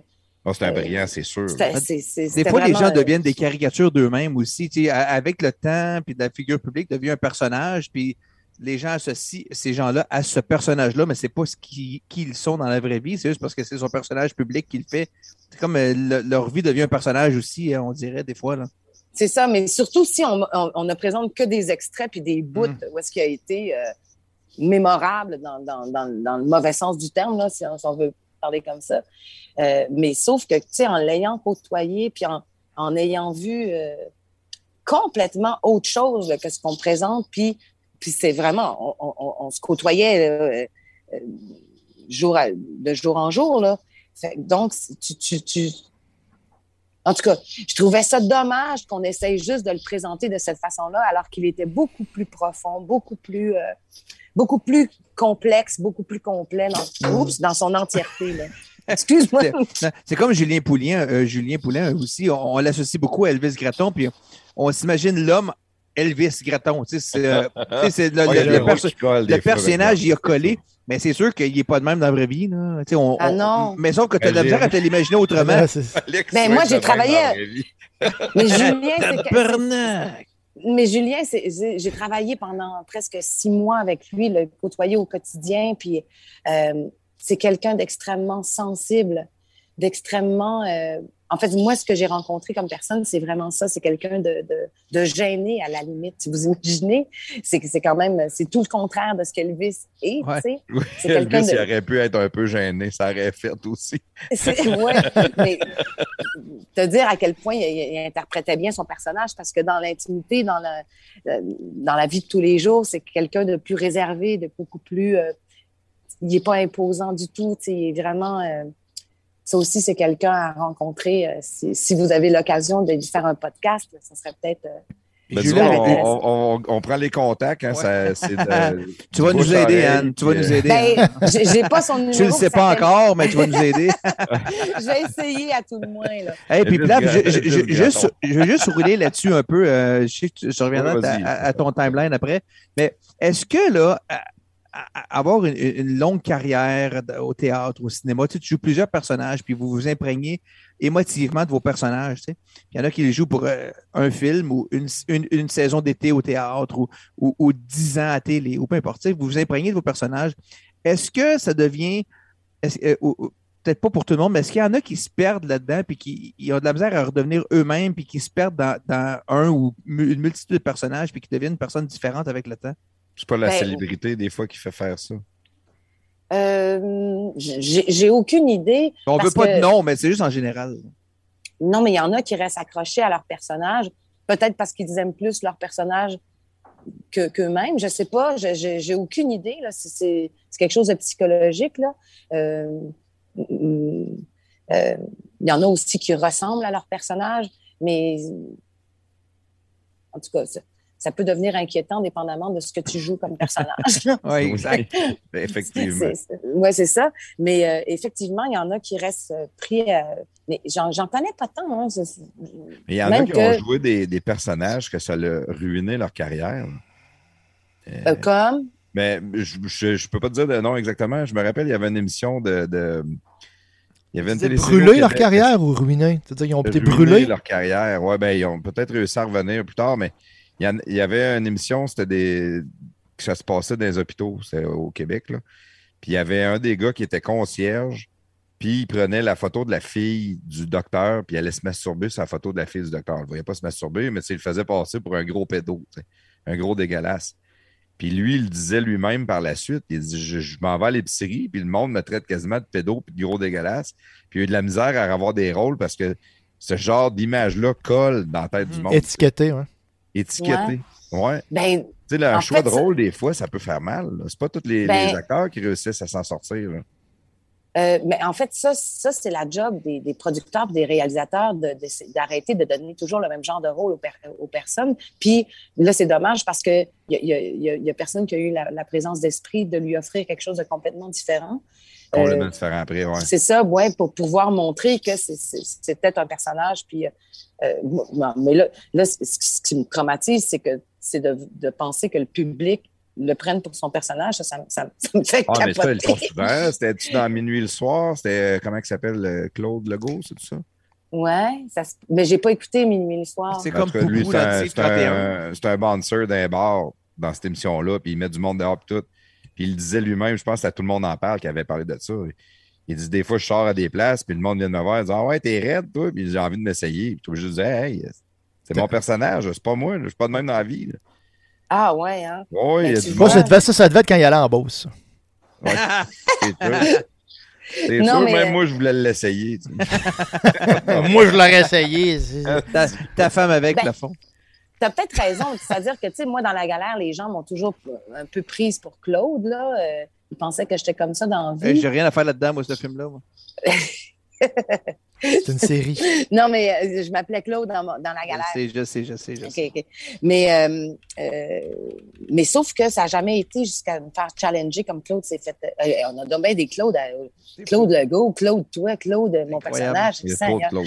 Quel Il y a beau trop nom. de Claude. Il y a trop de Claude. Puis, puis mon Dieu, j'espère qu'il ne me prenait pas pour mon personnage en complexe G parce que là, il a là. Mais. euh, Hélène. Hélène dans oui, Complexe G. Hélène. Hélène dans Complexe G, ça a été mémorable aussi. Euh, mais, euh, mais en tout cas, moi, j'ai eu la chance de jouer des rôles pas mal euh, hirsutes, si, euh, si je peux m'exprimer ainsi, tu sais, qui ne se ressemblent pas trop, là. Fait que. Ça, c'est sûr que ça doit aider. Mais c'est parce que des fois, il y a des rôles qui peuvent marquer les, les gens. Euh, il y a des séries qui vont devenir extrêmement populaires que tout le monde écoute, puis à un moment donné, la personne est, est, est étiquetée. Euh, Passe-Montagne, c'est le meilleur. Là. Euh, le- Qu'est-ce Ouais. que son vrai nom? L'heureux? Jacques. Jacques, Jacques Lheureux. Lheureux. Jacques Leroux. Et Moi, j'écoutais Passe-Partout quand j'étais jeune, là, puis j'ai jamais été capable de, de revoir ce gars-là dans une série sans voir Passe-Montagne. C'était toujours Passe-Montagne. Je me- J'en revenais pas. Il était dans Virginie, puis on dirait que c'était Passe-Montagne qui était dans Virginie. Il arrive, il va chanter une comptine. Ah ouais, c'est sûr, ça marchait pas, même s'il prenait une voix 30 bizarre. ans plus là. tard, il se faisait encore écœurer avec ça. Puis à un moment donné, il l'avait dit Chris, ça fait 30 ans, lâche-moi. Ouais, je Passe-Montagne, là. non, mais ça, ça, ça le fait, genre, tu sais, de se faire. euh, en fait, euh, euh, peut-être à cause de tout ça, là, tu sais, que je que je, que je savais pas là, que, que les gens euh, avaient resté avec cette image de Passe-Montagne-là dans, dans la tête. euh.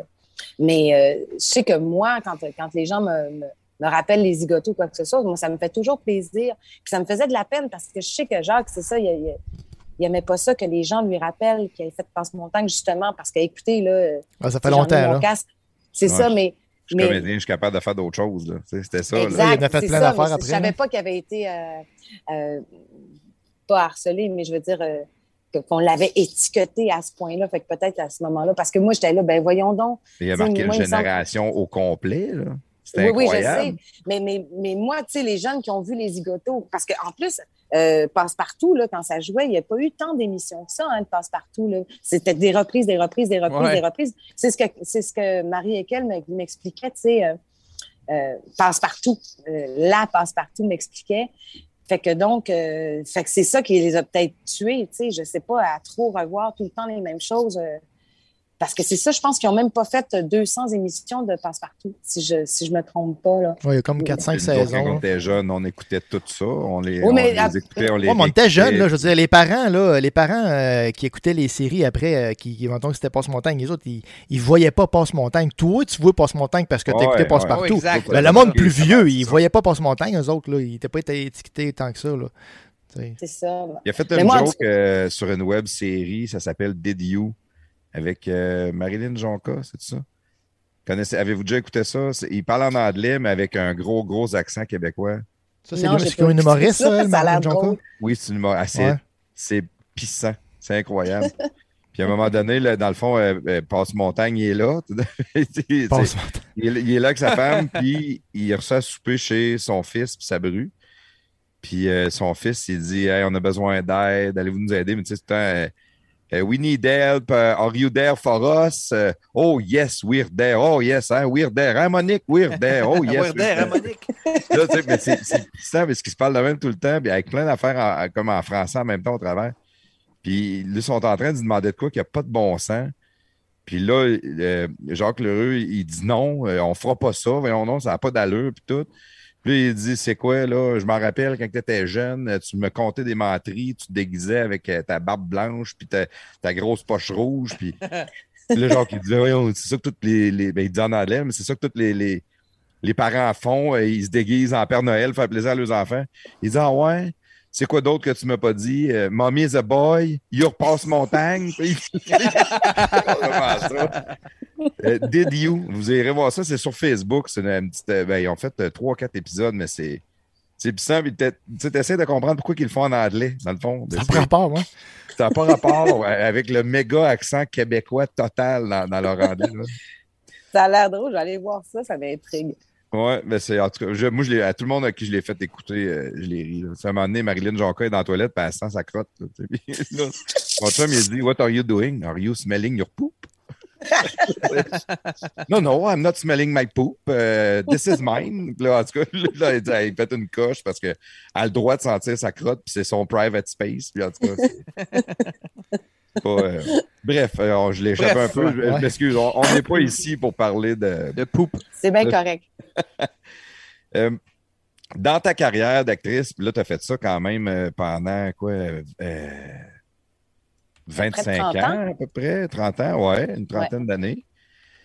Euh, là, moi, je, le- je vois le monde, mettons, de la radio, qui est un monde extrêmement cruel, que tu es juste comme la saveur du jour, comme année peuvent te mettre de côté. Est-ce qu'il y a une fidélité, autant au niveau des collègues de travail, au niveau des, des producteurs, tout ça, envers certains comédiens, ou non, c'est vraiment euh, quand ça fait plus, on te jette, puis c'est fini? C'est un monde cruel. Ben, en fait, moi, j'ai- j'ai tout le temps eu peur de plus avoir de job. Tu sais, comme après macaroni, je me suis inscrite à l'Université de Montréal en, en sciences pour éventuellement aller en médecine. Euh, puis là, là, tout d'un coup, j'ai pogné la galère. Fait que là, mon, mon rêve de devenir médecin pour, pour enfin être utile à quelque chose. Parce que c'est ça, je voulais qu'on ait besoin de moi. Là. Tu sais, J'étais là, voyons, calé, comment ça fait que, que, que là, je passe pas d'audition, puis que ça marche pas, puis je suis obligée de retourner aux études. Fait que là, je me disais, bon, médecin, c'est sûr qu'on va avoir besoin de moi, là, tout le temps. Fait que là, mon rêve de devenir médecin s'effritait parce que j'avais eu la galère. Fait que j'ai été en même temps que la galère faire euh, euh, soins infirmiers que j'ai pas terminé, mais euh, j'ai tout le temps eu la crainte de ne pas avoir d'emploi. Puis tu vois, aujourd'hui, je parlais avec, j'ai parlé avec plein de monde aujourd'hui, des comédiens, tu sais, qui, ont tout le temps cette crainte-là. On a toujours cette crainte-là. Puis d'autant plus qu'au Québec, on n'est pas riche hein, comme comédien. Là. Le monde, il nous voit. euh, on- on- on- on- en cinq jours, on peut tourner un, un an là, de, de, de télésérie. Là, tu comprends-tu qu'on peut faire toutes nos scènes? salaire, c'est pas cinq jours de salaire. c'est pas un an. Fait que donc, il y en a qui se plaignent, bon, on, leur voit toujours la même face, on revoit. Mais sauf que, il y a- y a- oui, il y en a qui, qui, qui, qui ont des premiers rôles et qu'on leur voit toujours la même face. Bon, on peut, on peut chialer contre ça. Mais dans la réalité de la chose, il y en a beaucoup que c'est juste, on les voit souvent, mais c'est juste cinq jours de tournage. Donc, fait que c'est pas avec 5000 pièces par année que tu peux, tu peux survivre, là, tu sais. On n'est on, on n'est pas aux États-Unis ici. Tu sais, les, les- les- le chèque de paye, c'est pas la même, a pas la même, le même poids. Fait que donc, on est toujours à la merci, on est toujours à la, de, de- à la quête de- d'emploi, tu sais. Et euh, c'est ça, aujourd'hui, je parlais avec des comédiens assez connus qui ont encore cette crainte-là, tu sais. C'est pas, pas de la tarte. Même des là, comédiens connus, ouais, c'est ça, c'est ça qui est capoté. C'est ça, ouais, exact. Puis tu peux être juste la saveur du mois. Il n'y a pas de fidélité qu'un producteur, il tient son équipe, il tient son monde. il a Ben pas- ça, tu sais, il y a des gens. Moi, j'enviais ceux qui sont, euh, comment t'appelles ça, PR. Ceux, ceux qui sont capables de faire de, de- du PR, là, parce que moi, j'ai, moi, j'allais jamais aux premières ou presque, tu sais. euh, les parties après, ça m'intéressait pas. Euh, fait je suis pas PR, moi. Tu sais, puis j'entretiens pas des relations. euh, euh, j'entretiens pas des relations de, travail pour travailler. Là. Tu sais, il faut vraiment que j'aime la personne, il faut vraiment qu'on ait quelque chose en commun, puis que, que, que au-delà du travail, on puisse se, se, se, se côtoyer. Fait que, mais il y en a qui ont cette, ce talent-là, parce que c'est un talent d'être capable de se vendre, d'être capable. ouais. C'est ça, exactement. Puis je, je les envie beaucoup parce que eux, ils réussissent peut-être à, à tout le temps à, arriver à leur fin, là, mais, mais moi, j'ai, j'ai pas ça en moi, pas en tout. Là. Moi, je suis vraiment pas bonne pour me vendre, je suis vraiment pas bonne pour. euh, je suis bien bonne pour vendre les autres, mais pas moi. Fait que- puis ça m'intéresse pas, tu sais. Fait que c'est de l'ouvrage en maudit faire ça pour moi, là, tu sais. C'est, c'est comme. euh, C'est plus dur de le faire pour toi que de le faire pour quelqu'un d'autre en général. Exact, c'est ça, exactement. Puis, euh, fait que c'est ça. Fait que j'ai jamais été dans les premières euh, trop, trop, ou bien je restais pas trop après, euh, tu sais, euh, dans les parties. Euh, J'étais pas une.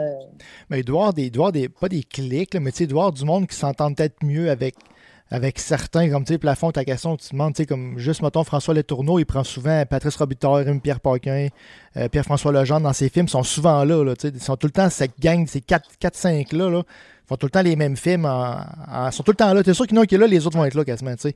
Oui, mais sauf que les autres, c'est des vrais amis, là, tu sais. Ouais, c'est ça. Ben, c'est, c'est comme une genre de petite gang qui se tiennent ensemble, qui font des films ensemble. Oui, oui, puis ils travaillent bien ensemble. Ah non, leur produit est très bon, est, excellent. Fait que pourquoi euh, pourquoi ne pas euh, recréer ça? Il, en même ça, il euh, change les histoires, mais c'est un peu la même monde tout le temps qui est là. Mais moi, François Le Tourneau, c'est un de mes préférés. Là. Il, ah, son, oui, son euh, imagination est capotée. Là. Ses, ah, séries sont l'enfer. Il est extraordinaire. Mais non, mais des fois, ça marche. Puis eux, c'est au-delà. Eux, leur, ce, qui est, ce, qui est, beau dans ce qu'ils ont fait, c'est qu'ils ont été autonomes dans tout ça. Ils ont, ils, ont, ils ont fait leur marque à eux. Fait que moi, je leur tire mon, mon chapeau, je, les salue bien bas parce que vraiment, ils, sont phénoménaux ensemble, puis je me tanne pas de les voir. Dans, un, euh, dans, un, monde aussi difficile et aussi cruel que ça peut être. C'est exact. Mais... Je veux juste dire une chose, par exemple, tantôt, tu as dit euh, je voulais aller en, médecine pour euh, servir à quelque chose. Ou, oui, pour qu'on ait besoin de moi. Oui, mais les acteurs les humoristes, les chanteurs, on a besoin d'eux autres pareils. Puis la beauté d'une société euh, riche, d'une société en santé, c'est d'être capable d'en avoir beaucoup, puis d'avoir du choix, puis d'avoir de la variété. On a besoin de ça, on a besoin de changer les idées. On peut pas toujours être focusé sur nos petites affaires. À un moment donné, d'aller voir une bonne pièce de théâtre avec sa blonde, ça te fait, ça, ça te fait lousser la cravate un peu. Tu sais, ça fait. Euh, c'est fini notre petite vie carrée. Là, on rit, on s'amuse, on prend un verre en on sortant. Voir un show de musique ou. Ouais, la musique. C'est aussi nécessaire qu'un docteur parce que des fois, ça l'éloigne, le docteur. Oh, ça, tu as tout à fait raison. Mais moi, je te parlais de façon égocentrique. C'est-à-dire que euh, qu'on vienne, tu sais, que, que, pour ne Tangible. jamais. Hein? hein? Plus tangible, d'être utile tangible, le sentir. Oui, c'est ça. C'est-à-dire que de ne pas me sentir euh, sur le, bord du précipice, de ne pas être capable de payer mon loyer euh, incessamment, tu sais, qu'on ait, que, que, que, non seulement je fasse quelque chose que j'aime, mais, euh, parce que la science, ça m'a toujours intéressé, là, mais que, que, que qu'on ait besoin de moi. Tandis que, tu sais, je dis pas que, je, je, je, m'excuse si ça a pu paraître du fait que je dise que les acteurs, actrices, comédiens, comédiennes n'étaient pas, euh, pas euh, utiles ou quoi que ce soit, parce que c'est vraiment pas ça que je voulais dire. C'est pour ça que je dis que je, non, je parlais vraiment de façon égocentrique. C'est qu'on on me réclame moi, comme, comme, euh, comme d'un, qu'on ait besoin de moi, pour moi. en tout cas, je ne sais pas comment le dire, mais je m'excuse si j'ai Tu as raison, c'est très bien dit parce que c'est souvent ce que plusieurs acteurs, puis de, je vais dire d'Hollywood parce que c'est plus gros, là, mais qui disent, ils disent, autres, on, travaille sur un film pendant deux mois, six mois, un an, deux ans, whatever. Puis le film sort en salle, mais on n'a pas l'interaction avec le, public. C'est pour ça que plusieurs acteurs essaient de se partir des bands ou des choses parce qu'ils disent ils capotent sur le rockstar parce que le rockstar est sur le stage là, il chante sa chanson puis le monde est direct là, live, ils interagissent directement. ils voient, l'émotion. Oui, puis un peu comme au théâtre, on pourrait dire à la limite. Dans un film ou la série télé, tu vois jamais ton public. Oui, oui, tu as des bonnes codes d'écoute, c'est beau, mais tu n'as pas le, la satisfaction du. Oui, le, le feeling de yes, je, je, je, sers à quelque chose, disons, ça peut être une façon de le voir, mais c'est vrai que quand tu es à la télé, tu ne le vois pas, ça, contrairement à quelqu'un. Les américains euh, font ça beaucoup aussi. Ils vont se ramasser avec différents shows, ça peut être des podcasts, ça peut être des émissions de radio, des, des, des émissions de TV. Ils vont être versatiles dans plein de domaines artistiques de ce côté-là mais ils finissent toujours par retourner faire de la scène. Ils, ont, besoin de l'avoir, la réaction directe. Puis de, de, ton, vouloir d'être médecin, exemple, si tu veux être au premier degré avec, avec des gens à dire que je suis là, je fais ceci, je te guéris, c'est au premier degré, c'est beau là en même temps. Oui, mais c'est beau, mais, mais moi, c'était pas ça. Il fallait que je nourrisse mon garçon. Oui, aussi. Ça aussi, c'est important. Non, mais c'était plus dans ce sens-là. Fait que donc, quand je dis que je, voulais qu'on ait besoin de moi, c'était pour que moi, je puisse subvenir aux besoins de mon garçon. Pour jamais manquer de job. Exact. C'était dans ce sens-là que je disais que c'était très égocentrique. C'était vraiment Ben, en fait, égocentrique, c'était pour, euh, pour mon, mon gars. Là, mais... Le pragmatique, dans le fond. C'est ça. Pas, y a pas, on- Tout le monde pense à ça aussi. Tout le monde veut nourrir sa famille. là. Mhm. à, la, à la base. Là. Exact.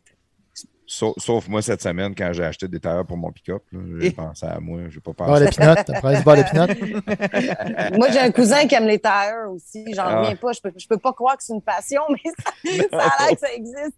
C'est pas ma passion, c'est quand je les ai payés, j'ai trouvé ça cher en crise. C'est c'est plus ça. Je l'ai dit à, à mon garagiste, j'ai dit ça te dérange pas vraiment que mes enfants mangent pas cette semaine. Ah, t'as voulu avoir un gros pick-up. T'as voulu avoir un gros pick-up, paye des gros pneus. Un gros pick-up de pollueur. Ouais. Ouais, ouais, ouais. ouais. Euh, pour clore le, pour, euh, clore le sujet un peu là, de, de ton métier de, de, de- de comédienne, euh, est-ce qu'il y a des choses que tu aimes plus faire que d'autres dans ton métier? Puis ça, ça peut être euh, c'est vaste au bout comme, comme question. là. Ça peut être du théâtre, de la TV, euh, des téléséries, euh, euh, ça peut être euh, les talk shows? Est-ce que Des podcasts. les podcasts? Les podcasts. Euh, ben, en fait, j'ai- c'est deux médiums complètement différents, le théâtre puis la, la télévision. C'est-à-dire que le théâtre, comme je disais tantôt, c'est un peu. Euh, c'est-à-dire que si tu es un public puis que tu vas voir un spectacle un jour et que tu y retournes le lendemain, tu verras pas le même spectacle. Il n'y a rien de statique. Tandis qu'à la télévision, euh, tu auras beau réécouter la même chose, tu vas toujours voir la même maudite patente. Que c'est, très statique. Euh, fait que donc, j'aime beaucoup la, la, la capacité théâtrale de faire en sorte que c'est toujours du renouveau. Mais j'aime beaucoup le fait que à la télévision, euh, quand on quand on quand on fait des des, des, téléséries, ben on, on fait le texte puis après c'est fini. Je- en fait, c'est deux aspects parce que le théâtre, tu répètes toujours la même chose, c'est toujours que tu te renouvelles. Tandis qu'à la télévision, tu le fais euh, une couple de fois, là, puis c'est fini après. Là, Une tu question d'horaire aussi, peut-être. là. À la TV, tu as un horaire plus stable, puis au théâtre, ben, c'est toujours samedi soir, c'est toujours samedi soir. Non, mais en fait, tu n'as pas toujours un horaire plus stable à TV parce que, tu sais, on commençait à 3 heures le matin. Là, mettons, je me levais à 3 heures le matin pour la galère. Je me rendais sur le set. Puis après, on- je me faisais maquiller. Puis j'arrivais, à- on finissait des fois à 7 heures le soir. Puis là, je partais au théâtre, pour faire ma, ma pièce de théâtre. tu sais. Fait que donc, on avait des. Christy Drums des fois. là, quand je faisais du théâtre d'été, euh, en même temps qu'on tournait, c'était quand même assez... euh, c'était- pas stable comme horaire. Mais... euh, mais, mais par exemple, les zigotos, ça, c'était stable parce que c'était le samedi, cinq jours, euh, cinq, cinq épisodes par. Ça, ça c'était vraiment stable. Mais il y a, d'autres contextes comme les- le cinéma ou les téléséries, euh, là où est-ce que c'est un peu plus. Un peu plus. euh, c'est pas stable pantoute, en fait. C'est instable. Non, c'est ça. Puis, euh, film ou télésérie que tu aimes le plus acter? Ah, c'est à peu près pareil pour moi. C'est-à-dire que c'est euh, c'est semblable parce que c'est- la même chose. C'est-à-dire que tu fais ton, ton, ton affaire après, c'est fini, tu l'oublies. Tu, fais mourir ton personnage puis tu t'en vas. Il y a quelque chose de beau dans la dans le fait de quitter.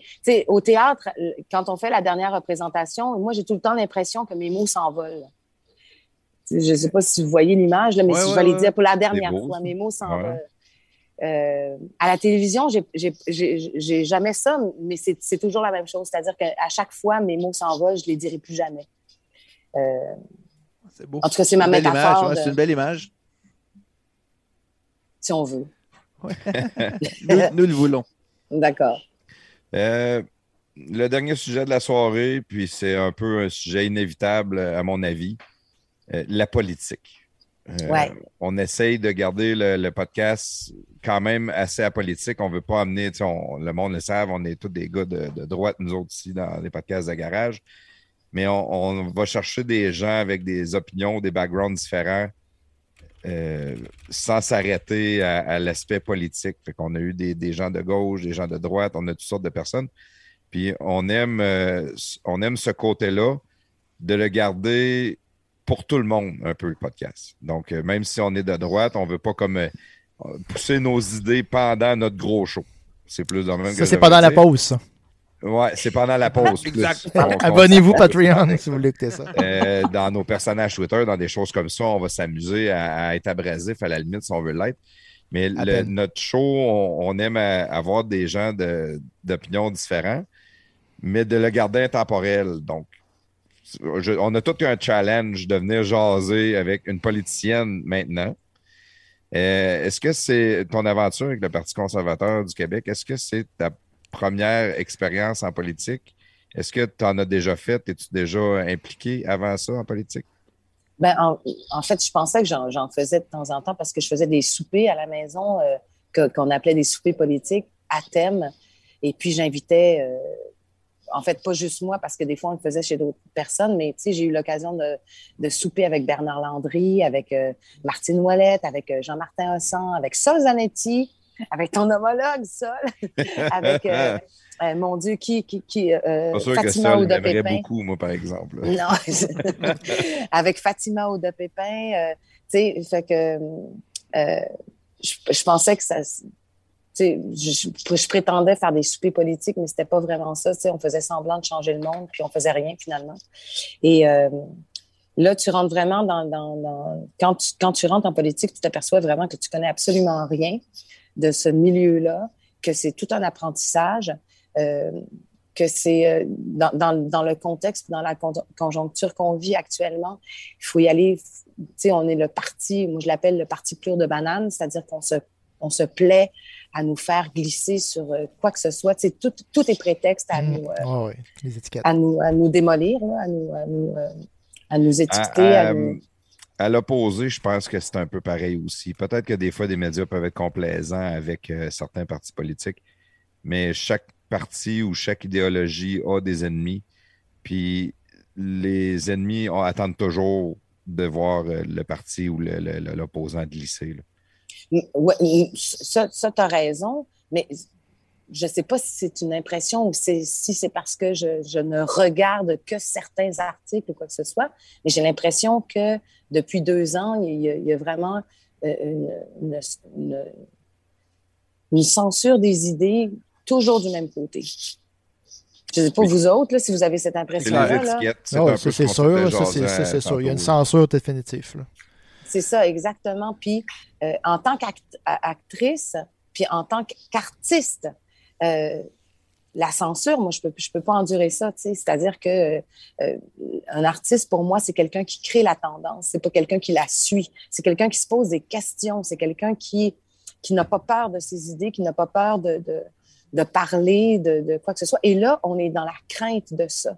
Tu viens de décrire un leader. Tu, tu, un artiste, c'est ça. Un leader, c'est ça. C'est exactement ça.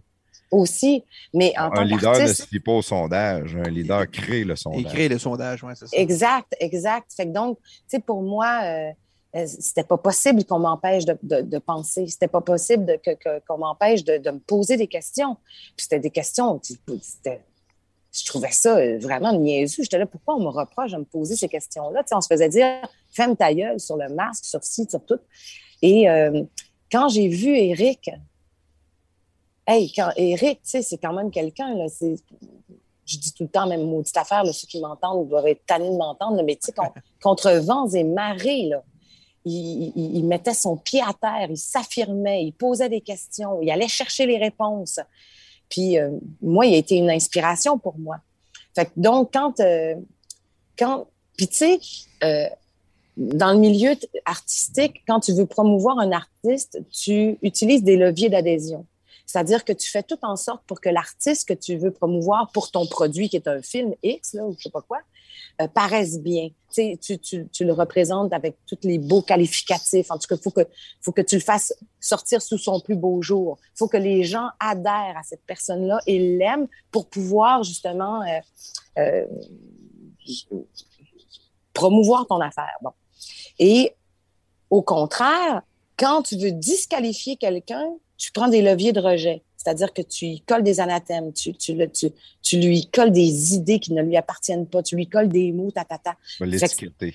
Tu vas l'étiqueter, tu vas, tu vas tout faire pour provoquer non seulement le rejet, mais la haine. Puis moi, moi c'est ça que j'ai vécu. Tu sais, en une fraction de seconde, je savais que quand j'allais me positionner à côté d'Éric, j'allais passer parce que tout le monde adhérait, ou à peu près, là, tu sais, euh, euh, à Anne Casabonne dans ce qu'elle avait fait, dans ce qu'elle représentait, et que dans une fraction de seconde, on allait utiliser ces leviers de rejet-là pour me faire mal paraître parce que dans le contexte, dans la conjoncture qu'on vivait, ma position était intenable pour, pour ce qu'on voulait euh, faire passer comme message dans les médias ou bien ce que, ce que les gens euh, euh, La grande les gens. division, dans le fond, c'est capoté ce que tu racontes. C'est ça. Non, mais c'est-à-dire que, puis en plus, dans le contexte, c'était un moment euh, euh, où euh, c'était vraiment exacerbé, les, les divisions. là. C'était euh, M. Legault, ce qu'il a fait là, au niveau des familles, l'éclatement des familles, tout ça, c'était vraiment un moment,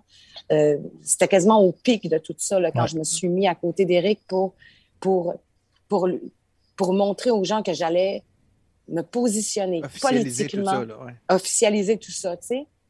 Alors, euh, c'est un, un gros move pour moi que j'ai fait, d'autant plus que là, il y a plein de monde qui pense que j'ai perdu mes jobs, mais c'est pas vrai tout. C'est moi qui ai annulé mes contrats euh, parce que quand, quand tu sais qu'est-ce que ça peut créer, tu veux pas mettre les gens dans la bisbille qui n'ont pas besoin, tu sais. Puis en plus, d'autant plus que les, les, les- j'en connais plein qui m'appellent presque à, euh, à tout moment là, pour me parler de ce qui se passe à l'intérieur même de- des productions ou quoi que ce soit. Et, et tu veux pas, euh, tu veux pas les mêler à la politique là, parce qu'ils ont d'autres choses à fouetter que ça. Et euh, fait que donc, ça a été un gros, gros move pour moi, tu sais, de, de m'assumer là-dedans. Ben, un sacrifice. Je ne veux pas aller jusque-là parce que, euh, c'est-à-dire, c'est trop important pour que ce soit un sacrifice. Tu sais, c'est- c'est- c'est, pour moi, mes valeurs, mes principes euh, sont plus fortes qu'un sacrifice. Pour moi, c'est pas un sacrifice, c'est, c'est, euh, il faut foncer, il faut aller de l'avant, il faut, euh, il faut, euh, C'est comme un appel, là. T'es interpellé, comme un appel. là. Oui, ben oui, puis c'est un, c'est, mettre mon pied à terre pour affirmer que, hey, ça va faire là, Colin. Euh, il, faut, il faut arrêter cette censure-là. Il faut, euh, faut arrêter il la faut division. justement, euh, il faut arrêter la division. Il faut, faut, euh, la Eric l'a dit, non, il faut remettre la la démocratie en Ouais. marche. Sais. c'est ça qu'il dit, Eric, c'est ça qu'il promouvoit. Puis c'est vraiment Oui, ça. parce là, que c'est vrai que là, de la démocratie est sur pause. là, avec Elle deux sur ans. tu dis, elle elle n'existe pas. Là. Ouais. Non, puis les gens, oublient, les gens oublient puis n'acceptent pas, surtout les gens de gauche souvent, mais n'acceptent, ne semblent pas vouloir accepter que euh, pour que la société avance, ça prend un peu de tout. Puis en général, les gens de droite, ah oui, puis les gens de droite, en général, sont, il y en a des crinqués tout le temps, là, euh, des deux bords, puis tout ça, mais en général, les gens de droite sont très acceptants de, de- de la gauche. On ne partage pas les mêmes idées, on n'est pas d'accord, puis on les trouve des fois un peu Ouais. zozo, mais on accepte qu'elle ait le droit de le dire, même si on les trouve tata. Exemple. tu sais. Mais l'inverse n'est pas vrai. Pour la gauche, les gens de droite, c'est tous des fous qu'il faut Devrait- enfermer. devrait pas exister. Puis, puis- puis- pas Ils exister. n'acceptent puis- pas ils- qu'on ait le droit de le dire. on n'a pas le droit de parler. là. Fermez-vous, vous n'avez pas le droit de dire ça. Là, il faut le dire, il faut que les choses se disent, il faut que les choses Ils se ont fait ça discutent. dans tout. Ils ont Ben fait oui, ça même sais, avec le sais, masque. et c'est- c'est- ça fait deux ans qu'ils nous chient sur la tête, ceux-là qui ne veulent pas mettre de masque. Puis là, à cette heure que le gouvernement va l'enlever, ils vont juste dire ben, faudrait que vous nous acceptiez si on veut le garder. Qu'est-ce- Ouais. Moi, il faut que je t'accepte, mais toi, tu ne m'as jamais accepté. Ouais, c'est plein, plein de, ge- c'est plein de gens qui, qui, ont accepté, qui n'acceptent pas en ce moment que des hommes blancs, euh, ou peu importe, là, disent que. Non, non, attends, non, là-dedans. non, non, mais écoute bien, qui, qui n'acceptent pas que des hommes de 65, 70 ans et quelques femmes aussi, blancs ou non, peu importe, c'est pas important, disent que la femme euh, ne peut pas avoir d'avortement tant d'affaires aux États-Unis. Ils sont, ils sont tellement contre ça, mais ils ont accepté que la même, les mêmes hommes blancs leur disent qu'il faut vacciner tout le monde puis qu'ils blastaient ceux qui ne voulaient pas se faire vacciner. Tu sais, c'est- Exact. c'est c'est de la contradiction dire- une après l'autre, tout le temps, tout le temps, tout le temps, puis ils s'en rendent même pas compte, puis tu leur Le dis. double discours. puis Mais tu finis fait avec un attention, fuck you. Il ne faut pas trop qu'on l'échappe. On, a- on a tendance. Moi, j'aime j'aime le point de vue de Anne depuis tantôt, puis euh, je veux qu'on reste vraiment OK, pourquoi ouais, ouais. elle est allée en politique. J'aime le côté que tu nous apportes, Anne, parce que c'est super bien dit. C'est c'est brillant même la façon que, que tu nous l'expliques. Qu'est-ce qui t'a interpellé, puis où est-ce que tu t'enlignes avec ça? Oui, mais juste pour revenir un peu sur la gauche, c'est-à-dire que, en fait, moi, j'appelle ça de l'extrême gauche, là, parce que la, il me semble que la gauche est moins pire. Euh, tu sais, pour moi, c'est vraiment le- leur idéologie, c'est vraiment le corollaire de la religion. C'est-à-dire que tu peux pas t'exprimer autrement Ah, ouais, que, ce- que, que ce qu'on pense. Fait que pour moi, ça, je trouve ça très, très épeurant. C'est pour ça que. Puis, euh, il faut y aller doucement, tu sais, parce qu'avec des gens extrêmes, il faut, tu peux pas. euh, tu peux pas. ben, en fait, euh, en plus, le pire, c'est qu'ils nous traitent, nous, d'extrêmes, alors que, euh, comme tu le disais tantôt, nous, on, est, veut dialoguer, même si on n'est pas du tout du même avis, alors qu'eux, ils veulent absolument. On le voit là avec Elon Musk, là. il trouve. il- c'était quelqu'un qui était admiré parce qu'il faisait des chars écolos. Puis là, tout d'un coup, c'est devenu la peste parce qu'il il prône la, la, la liberté d'expression. Il faut le faire. Tu sais, ça, ça me pue au nez qu'on qu'on rit du mot liberté. Ça, c'est rendu grave. Ouais. Puis que, que, que- qu'on qu'on veuille censurer la liberté d'expression alors qu'il ne suffit que d'un bon argumentaire pour contrecarrer ou pour, pour faire, euh, pour argumenter avec Pour quelqu'un. avancer, Pour- en tout cas. Pour, a- oui, c'est ça, ou bien pour faire, euh, euh, pour, pour montrer tes points. là. Le, le but dans la vie, c'est pas d'écraser l'autre, c'est de, de, de, de montrer nos points, puis d'être le plus stratège pour, euh, pour, euh, pour faire avancer nos points. Tandis que là, il nous empêche de faire ça. Moi, c'est, moi, c'est ça que je trouve dangereux. Puis je pense qu'on est en train de tomber là-dedans. Là. Fait que donc, c'est Les- les- on- ça revient à, à ce qu'on s'était dit pendant la pause. Les extrêmes, c'est jamais bon. Exact. La- la- Exact.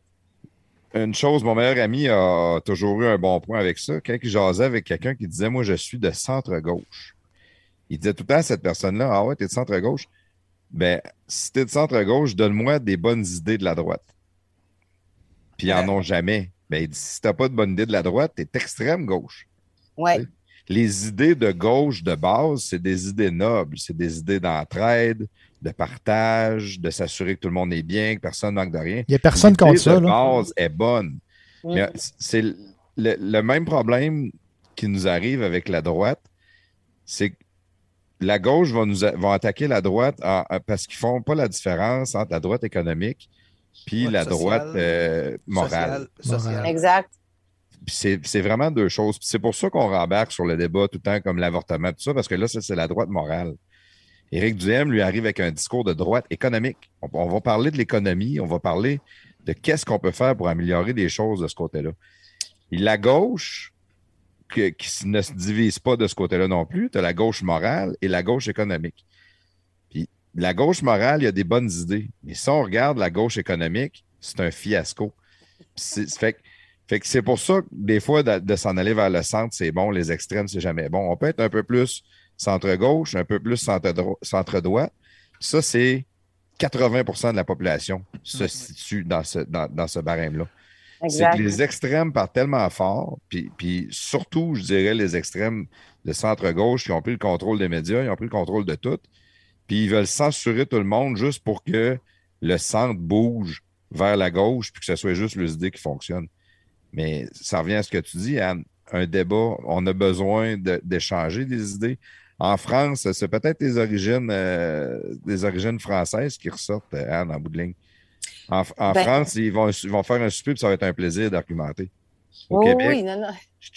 Ben, fait- en- ouais, la Mais famille. tu sais, nous, là, quand on faisait nos, nos, nos, nos supposés soupers politiques, là, moi, j'étais debout de sa table, puis on tapait du poing, là. Ah tout ouais, le c'est monde parfait, ensemble, ça, tu ça, sais. c'est le fun. Puis, tu sais, il y avait, y avait, y avait différentes euh, points, il y avait différents points de vue, là, tu sais, comme quand on a amené euh, euh, Sol, tu sais, on a fait venir du monde de QS ici, là, tu sais, c'était quand même euh, houleux, là, tu sais, euh, mais c'était ça qui était intéressant, c'est-à-dire qu'on se permettait de faire ça. Euh, je sais pas, là, là, là, là, c'est comme si on n'avait même plus le droit de se côtoyer ou si on n'avait même plus le droit d'échanger nos idées, tellement c'est rendu euh, fermé comme... euh, Stigmatisé. euh, Oui, puis, ce que je trouve le plus triste, c'est que même, même au sein de ma propre famille, il y, y y a des pans qui ont éclaté.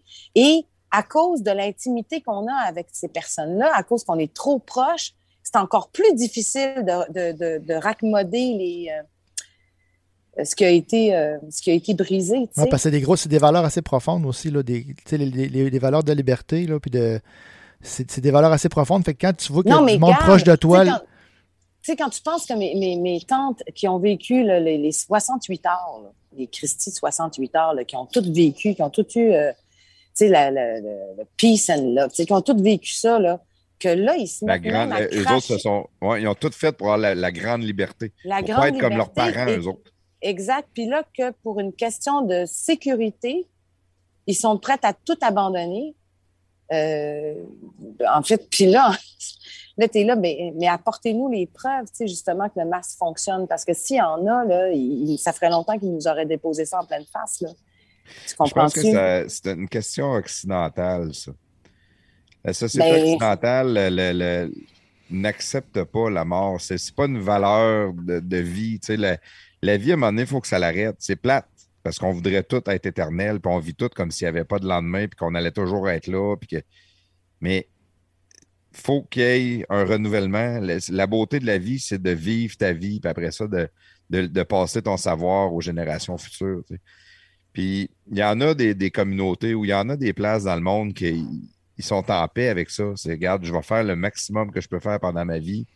Puis après ça, ben, ça, ça va être la, la- la- la fin pour moi. Puis, mais ici, on ne l'accepte pas. On est rendu à 70 ans, 75 ans, 80, 85, 90, puis on veut pas mourir, on veut étirer, puis on veut tirer, puis on veut étirer. Fait que probablement que tout.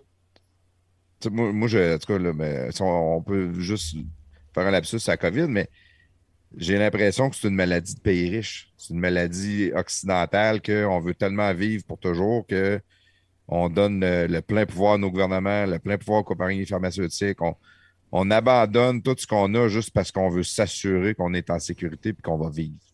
Ça se peut que tu aies raison. Hein? Je sais pas, parce qu'effectivement, si tu regardes ce qui se passe en Afrique en ce moment, il n'y a pas grand monde qui s'en fait avec la COVID. Là.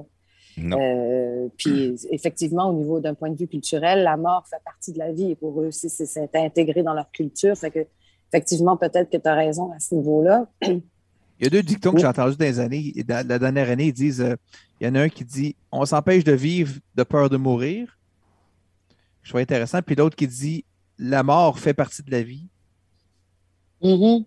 Mais des choses aussi qu'en Amérique, on ne tient pas compte d'eux. là, tu sais, euh, Quand j'étais est- jeune, je disais tout le temps, je ne m'empêcherai pas de vivre pour vivre plus vieux. Oui, mais sauf que moi, ce que j'ai remarqué, c'est-à-dire qu'on a hiérarchisé la mort. C'est que si tu, tu- si tu mourais du COVID, là, c'était c'est effrayant. Puis Là, quand tu meurs du cancer, là, ben, Je suis rendu Tu sais, plus grave. Tu meurs de la C'est gastro, c'est c'est pas grave. comme, euh, Ah, c'est comme ça, il était vieux, il était, il était faible, il c'est est mort de la ça, gastro. exactement. Alors que, euh, fait que donc, euh, je trouve qu'on a. Parce que le cancer n'est pas contagieux. Oui, non, mais tu as raison. C'est-à-dire argument. que. C'est un argument aussi niaiseux que ça. Non, mais c'est-à-dire que, tu sais, qu'on m'amène la preuve que les enfants vont vraiment faire mourir leurs grands-parents. Ouais. non, mais qu'on me l'apporte. Tu sais, c'est- c'est- c'est-à-dire que, on, on- on- on s'est fait rentrer ça dans la tête, là, que c'était ça qui allait arriver. Alors, est-ce que c'est que c'est vraiment vrai, tu sais, qu'on. qu'on- Je sais pas, en tout cas. je- Mais me j'aime, le, j'aime le questionnement, c'est Mhm. ça. On n'a plus le droit de se poser de questions. Si Non, on se pose une question, on est un conspirationniste. Puis tu peux Encore plus une critiquer non plus. se fait donner par la gauche. Ben C'est oui. pas une étiquette. C'est- affreux. Conspirationniste. T'es là, voyons donc. Tabarnane. Euh, regarde, écoute, là, on dirait que. Mais je pense que les États-Unis l'ont compris. Là, il, il- va se passer quelque chose là-bas qui va, qui va être plus fort que tout, puis que là, on va être obligé de suivre. Mais le Québec, on est obligé d'attendre jusqu'au 14 mai avant d'enlever le masque. Voyons donc, c'est pas cette date-là? Ouais. Sors date euh, aujourd'hui, sors-les, c'est terminé, c'est aujourd'hui, c'est fini, That's c'est tout. là. Non, exactement. là. Pourquoi c'est le 14 mai? Ils fonctionnent comme ça depuis le début. Ils fonctionnent à la graine pour pas brusquer le monde. Mais là, depuis le temps Ouais. qu'ils disent qu'ils vont leur retarder le masque, le monde doit s'en douter un peu, là, tu sais, là, Non, mais vont, là, l'enlever. ça, ça, ça, je vais, je vais m'excuser, je vais faire l'avocat de, de la défense. Du diable. Avocat du Ouais, du diable. Quand François Legault, à un moment donné, il a dit on va y aller mollo, faut y aller mollo. Mais c'est parce que le- les Québécois, puis ça, je, euh, m'excuse un peu le, préjugé, mais ça vient avec l'uni- l'unilinguisme. Le fait que la majorité des Québécois ne parlent seulement que français et ont leurs nouvelles seulement en français ont été extrêmement endoctrinés vers la doctrine COVID, la doctrine, le gouvernement sauveur. Il faut suivre les recommandations du gouvernement. Ils font de bonnes jobs, on va les écouter. Puis, il on s'est tellement fait rentrer dans la tête que ça prenait un masque. qui- de l'enlever du jour au lendemain, il y a du monde qui vont être anxieux. Puis, Ouais. puis plus de monde qu'on pense vont être anxieux. Ouais. Euh, Mais ça, tu as raison, mais faut les sauf qu'en même temps. déprogrammer tranquillement. Il faut y aller. Ouais, mais progressivement. Tu as garde- raison, c'est vrai. Non, mais tu sais, essaie de déprogrammer quelqu'un qui a peur de- d'une araignée. Ouais. C'est-à-dire que est-ce qu'on a mis ça creux? Parce que tu sais, ça peut prendre 20 ans là, avant de déprogrammer quelqu'un qui a peur d'une araignée. Mais d'avoir peur Une d'une araignée, c'est pas le gouvernement qui t'a fait peur d'avoir peur de l'araignée, par exemple. tu sais. C'est pas les médias oui, mais une fois peur que cette, graine-là Ouais. est plantée, tu sais, qui qui qui qui qui, quand tu penses qu'un virus peut se retrouver partout, n'importe où. tu sais, ben, moi, je suis une grosse hypochondriaque. Hein? Puis, euh, euh, J'ai toujours été aussi. Ben c'est ça. Fait que quand tu quand tu t'imagines qu'un virus peut être partout, puis que tu- à tout moment, euh, aussitôt que tu respires, hey, tu sais, quand je faisais mon porte-à-porte dans ma rue Victorin, là, j'avais rencontré une jeune fille. C'était pas une, une personne âgée, une jeune fille qui, a- qui était tellement tétanisée qu'elle a pris son souffle avant de, prendre, de venir prendre le pamphlet que j'allais lui tendre. non, mais c'est fou, là. Non, c'est pas drôle, jury. Mais on, on le vit à l'épicerie. Euh, anciennement, quelqu'un passait proche à côté de toi ou t'accrochais un peu, tu t'en faisais pas de cas. Maintenant, quelqu'un s'approche, on fait tout un pas par en arrière. C'est pas, c'est pas euh, contre cette C'est pas personne-là. normal. Non, non, c'est Mais ça, on mais le c'est fait tout. normal. Oh, t'as ça. peu, t'es proche. T'es pas censé être proche. Sors de ma bulle. Mais C'est ça, c'est- c'est moi, il faut y aller mollo. Mais tu sais, quand je dis mollo, je parle pas de sur des années. Je parle de, c'est une question de quelques semaines. tu sais. Il peut pas tout enlever vite. Il va enlever un petit peu. Non, mais ça fait peu. deux fois qu'ils retardent le, le, le, Ouais, le- le- mais le parce port. que le- le- probablement que dans le sondage, il y a beaucoup de monde qui était, les électeurs n'étaient pas prêts. Mais pourquoi ils disent pas tout de suite la vérité, tu sais? Ils vont en réveiller une gang plus vite, là. Ouais, mais là, ça, ça serait comme donner la victoire tout de suite euh, au parti. Ouais, ils veulent peut-être pas que les gens se réveillent. hein. Nice sont- try. sont, sont pas fous à temps, à temps Ben non, mais moi, j'ai peur ils sont pas faux et demi, ça hein. recommence, là. moi, j'ai vraiment peur qu'au C'est mois clair. d'octobre, ils, fassent la même chose. Moi, j'ai Oui. peur après l'élection que ça reparte. hein. Exact, moi aussi. C'est sûr, aussi. sûr, sûr que ça repart après l'élection. Euh, on s'enligne euh, en politique. Euh, tu t'as fait du porte-à-porte. Tu as été la- à ta première euh, élection dans une partielle. Euh, ça, a- ça a été quand même euh, bien. En tout cas, Ouais. t'as- t'as pas gagné, mais quand même beaucoup de votes. Puis Mais c'est quasiment la- fois la 100, suite- là. C'est fois 100 les, les taux- le taux de vote. C'est quoi? C'était point- même pas 1%, puis là, c'est tombé à 10. là. C'est ça, exactement. Mais, C'est euh, 0.01, je pense. euh, mais je sais qu'il y a eu beaucoup de personnes qui ont été déçues, hein, mais euh, c'est parce qu'ils seraient. ils- ils- Tu sais, moi, j'ai toujours resté réaliste, là. Euh, mais c'est parce qu'ils se fiaient aux sondages nationaux. Mais même si on se fie aux sondages nationaux, là, tu sais, en ce moment, le Québec 125, ceux qui, s'intéressent quelque peu à la politique, euh, ils, ils peuvent voir qu'ils nous donnent, si on, si on, si on avait des, des- des élus, on, ils nous donnent juste trois personnes, même si on est les deuxièmes au niveau francophone, tu sais. Fait que donc. euh, parce que vous notre- grugez dans le vote de la CAQ, en réalité. Non, mais c'est pas ça. C'est-à-dire que notre vote est, est- est- est- Éparpillé. Est super dil- i- di- voyons, euh, voyons, euh, je, je manque mes mots là. Il est super dilué. Tu sais, il est pas concentré dans des circonscriptions, il est dilué à travers la province au complet. Et euh, fait que c'est pour ça que moi je me dis, hey, il faut, faut travailler fort tout le monde pour essayer de. de, de- Ouais, de- c'est vrai, parce que sur le nombre de votes total, vous êtes une très bonne performance, tout ça, sauf que c'est jamais assez parce que circonscription pour avoir des postes, puis euh, j'ai perdu le Exact. je veux dire, fond. Non, mais c'est parce que, tu sais, euh, nous, on serait très gagnants là, si on était pour le, le pro-proportionnel. là. Ouais. Je- là, le, le- le- le PCQ s'est pas encore positionné exactement là-dessus, mais sauf qu'on serait très gagnant si on était euh, en proportionnel.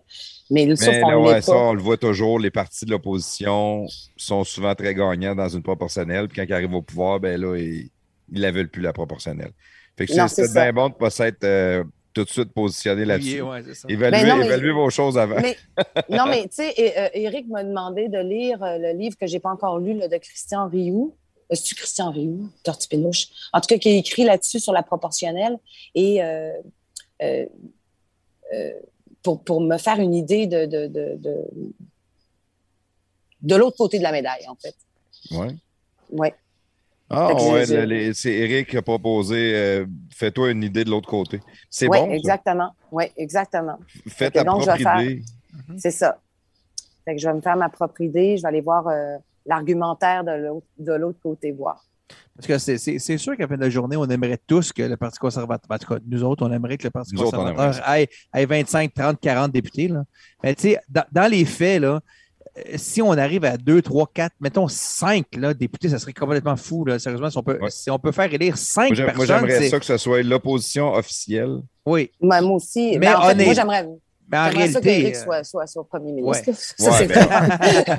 Ouais. Mais dans les faits, là, pour une On première élection de- comme ouais. ça, si on a 5 députés, ça va être une fucking belle réussite. Ben, la là. CAQ, euh, première année, euh, ils ont eu quoi, là? Ils n'ont pas eu beaucoup, là, la première fois qu'ils sont présentés. Ben, en fait, là. moi, je regarde QS là, qui traîne dans les 10 euh, et plus depuis euh, quin- 15 ans, Ça- 20 ans. c'est marginal. Ça, ça évoluera pas, ça. Ben, je, je, le- je le sais pas, mais moi, je- moi ce que j'étais contente, c'était de voir qu'on était parti de 0,7 à 10% au moins dans Ouais. Marie-Victorin. C'est vraiment- représentatif. Moi, je vois, c'est- moi je, je- je vois une, une, une opposition officielle. C'est là que je pense que le- tout va changer. Si, exemple, le, Éric devient premier ministre, euh, les opposants vont l'attaquer sans arrêt pour essayer qu'il sorte au prochain tour.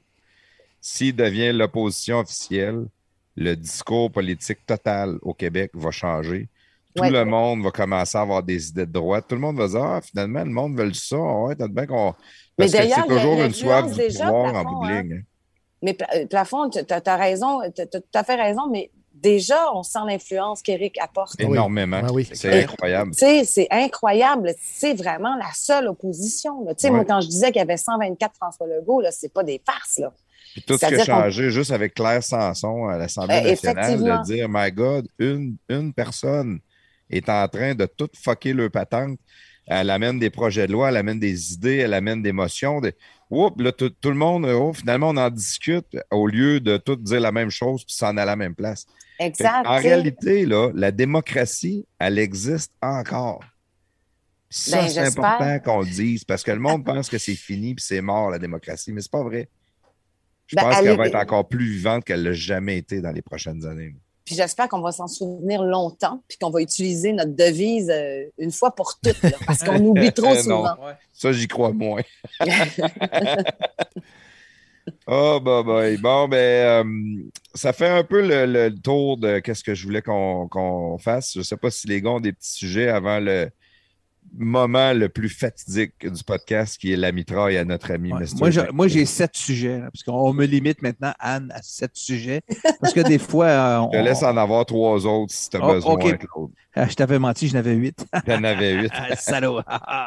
Euh, toi, prestataire, t'avais-tu un petit quelque chose que tu aurais aimé discuter? Non, non, moi, que- j'ai j'ai le doigt sur le piton, là. Toi, t'as le doigt sur le piton, là. Mais si t'es prête, Anne, on s'en va vraiment La mitraille. le moment. Ah, c'est la mitraille. Go, go, go. Let's go.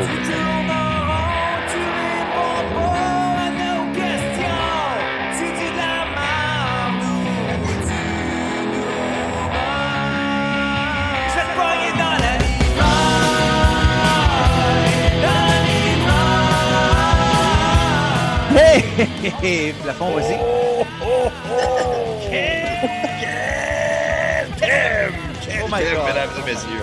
Oh my God, incroyable. Ah, Ça c'est met- du génie, du génie Euh, musical. euh. la, la plupart du temps, dans la mitraille, je dors, mais quand le thème part, ça me réveille tellement, Oui. tellement c'est un bon thème. Vraiment, euh, faut que je prenne une pause des fois pour prendre mon souffle. J'espère qu'ils vont en parler à la soirée est encore jeune. oui, oui, mais non, pas cela. Ils vont juste parler de ma chanson sur Éric Duhem, à la soirée est encore jeune. C'est c'est déjà un, bel accomplissement de ta C'est- part. Mais c'est quand même pas rien d'ailleurs. Je sais pas, Anne, si tu savais, il y avait ri.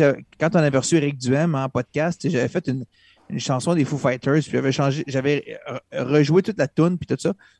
J'ai réenregistré avec des paroles sur Eric Duhem.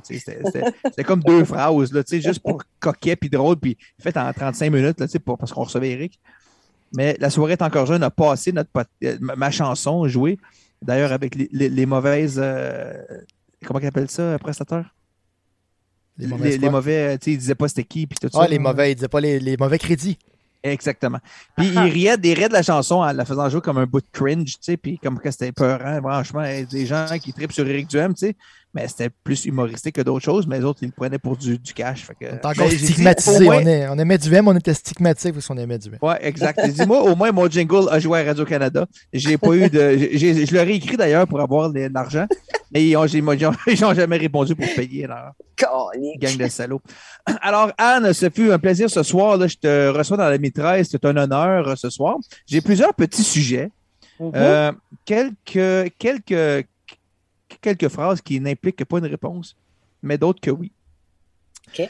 Premièrement, premièrement, je l'ai clarifié, on a parlé d'Indochine en début de podcast. Pour les gens qui ne savent pas ce que c'est l'Indochine, c'est ce qu'on pourrait appeler aujourd'hui toute la Southeast Asia, la- l'Asie du Sud-Est. Donc, on parle euh, du Myanmar, le Laos, le Cambodge, le Vietnam, toute cette section-là entre la frontière est de l'Inde et toute jusqu'à la pointe du Vietnam. Donc, ça, c'était l'Indochine. Anne parlait que son père est allé combattre en Indochine après la Deuxième Guerre mondiale. Donc, premier point, tu vois, c'est c'est simple, tu n'as pas besoin de répondre, c'est une information. Non, Aussi. Un, autre- un point, du un autre point, je vais continuer sur ma mitraille euh, solo ce soir. C'est très ri au début Solo. parce que, parce que, oui, c'est une mitraille solo. Parce que Plaf était venu pour, euh, en début de podcast, se dire Bon, revenons à nos moutons. Et quelques instants après, on apprenait que le père d'Anne était un berger. Donc, j'ai trouvé ça quand même très ironique comme tourneur de phrase. Parfait, ça, Claude. Continue C'est à la faire tout seul, ta mitraille. Parfait. Là, c'est beau. Ma- Maintenant, Anne, j'aurais besoin de ton aide un peu pour la mitraille. OK. D'accord. Donc, on a parlé d'émissions pour enfants plutôt, euh, puis pas ceux que tu participais dedans, plutôt ceux, ceux qu'on regardait en petit bonhomme, euh, Ouais. plus jeune. Donc, je te donne une situation assis, hypothétique. Moi, j'étais assis, Ouais, j'étais pas petit bonhomme. C'est Une situation hypothétique. Disons que tu es sur ton lit de mort. Ouais. Il te, il te reste 30 minutes à vivre. Ouais. Tu es seul et que tu as le choix de regarder une émission de télé. Est-ce que tu regarderais Déméthane, Heidi ou Patoff? Ah, je pense que je regardais Patoff. Ah, Patoff. Ben que, oui. Midas, c'était drôle au moins. est-ce que tu aimerais entendre la chanson la plus épeurante de l'histoire du Québec, Patoff Blues? Euh, Oh, c'est pas. Oh Mamie, Oh Mamie Blues? Oh, Patoff. Ouais, mais il avait fait la chanson Oh, Patoff Patoff, Patoff Blues. Oh, Patoff Hey, J'avais Blues. le disque Ouais, de Patoff. Oh. C'est quand même un clown assez peurant, Patoff. Euh, on se comptera pas d'histoire, là. Et, et puis, si vous regardez sur la vidéo sur YouTube de Patoff qui chante dans un, dans un, un studio avec entouré d'enfants, mais Patoff est un, un clown assez dark, un peu dans son. C'est un clown des- années 70-80, que c'était comme un peu bizarre, dark, étrange, là. Mais entouré d'enfants, chanter Patoff Blues, si jamais vous avez le temps, prenez quelques instants sur YouTube, regardez ça.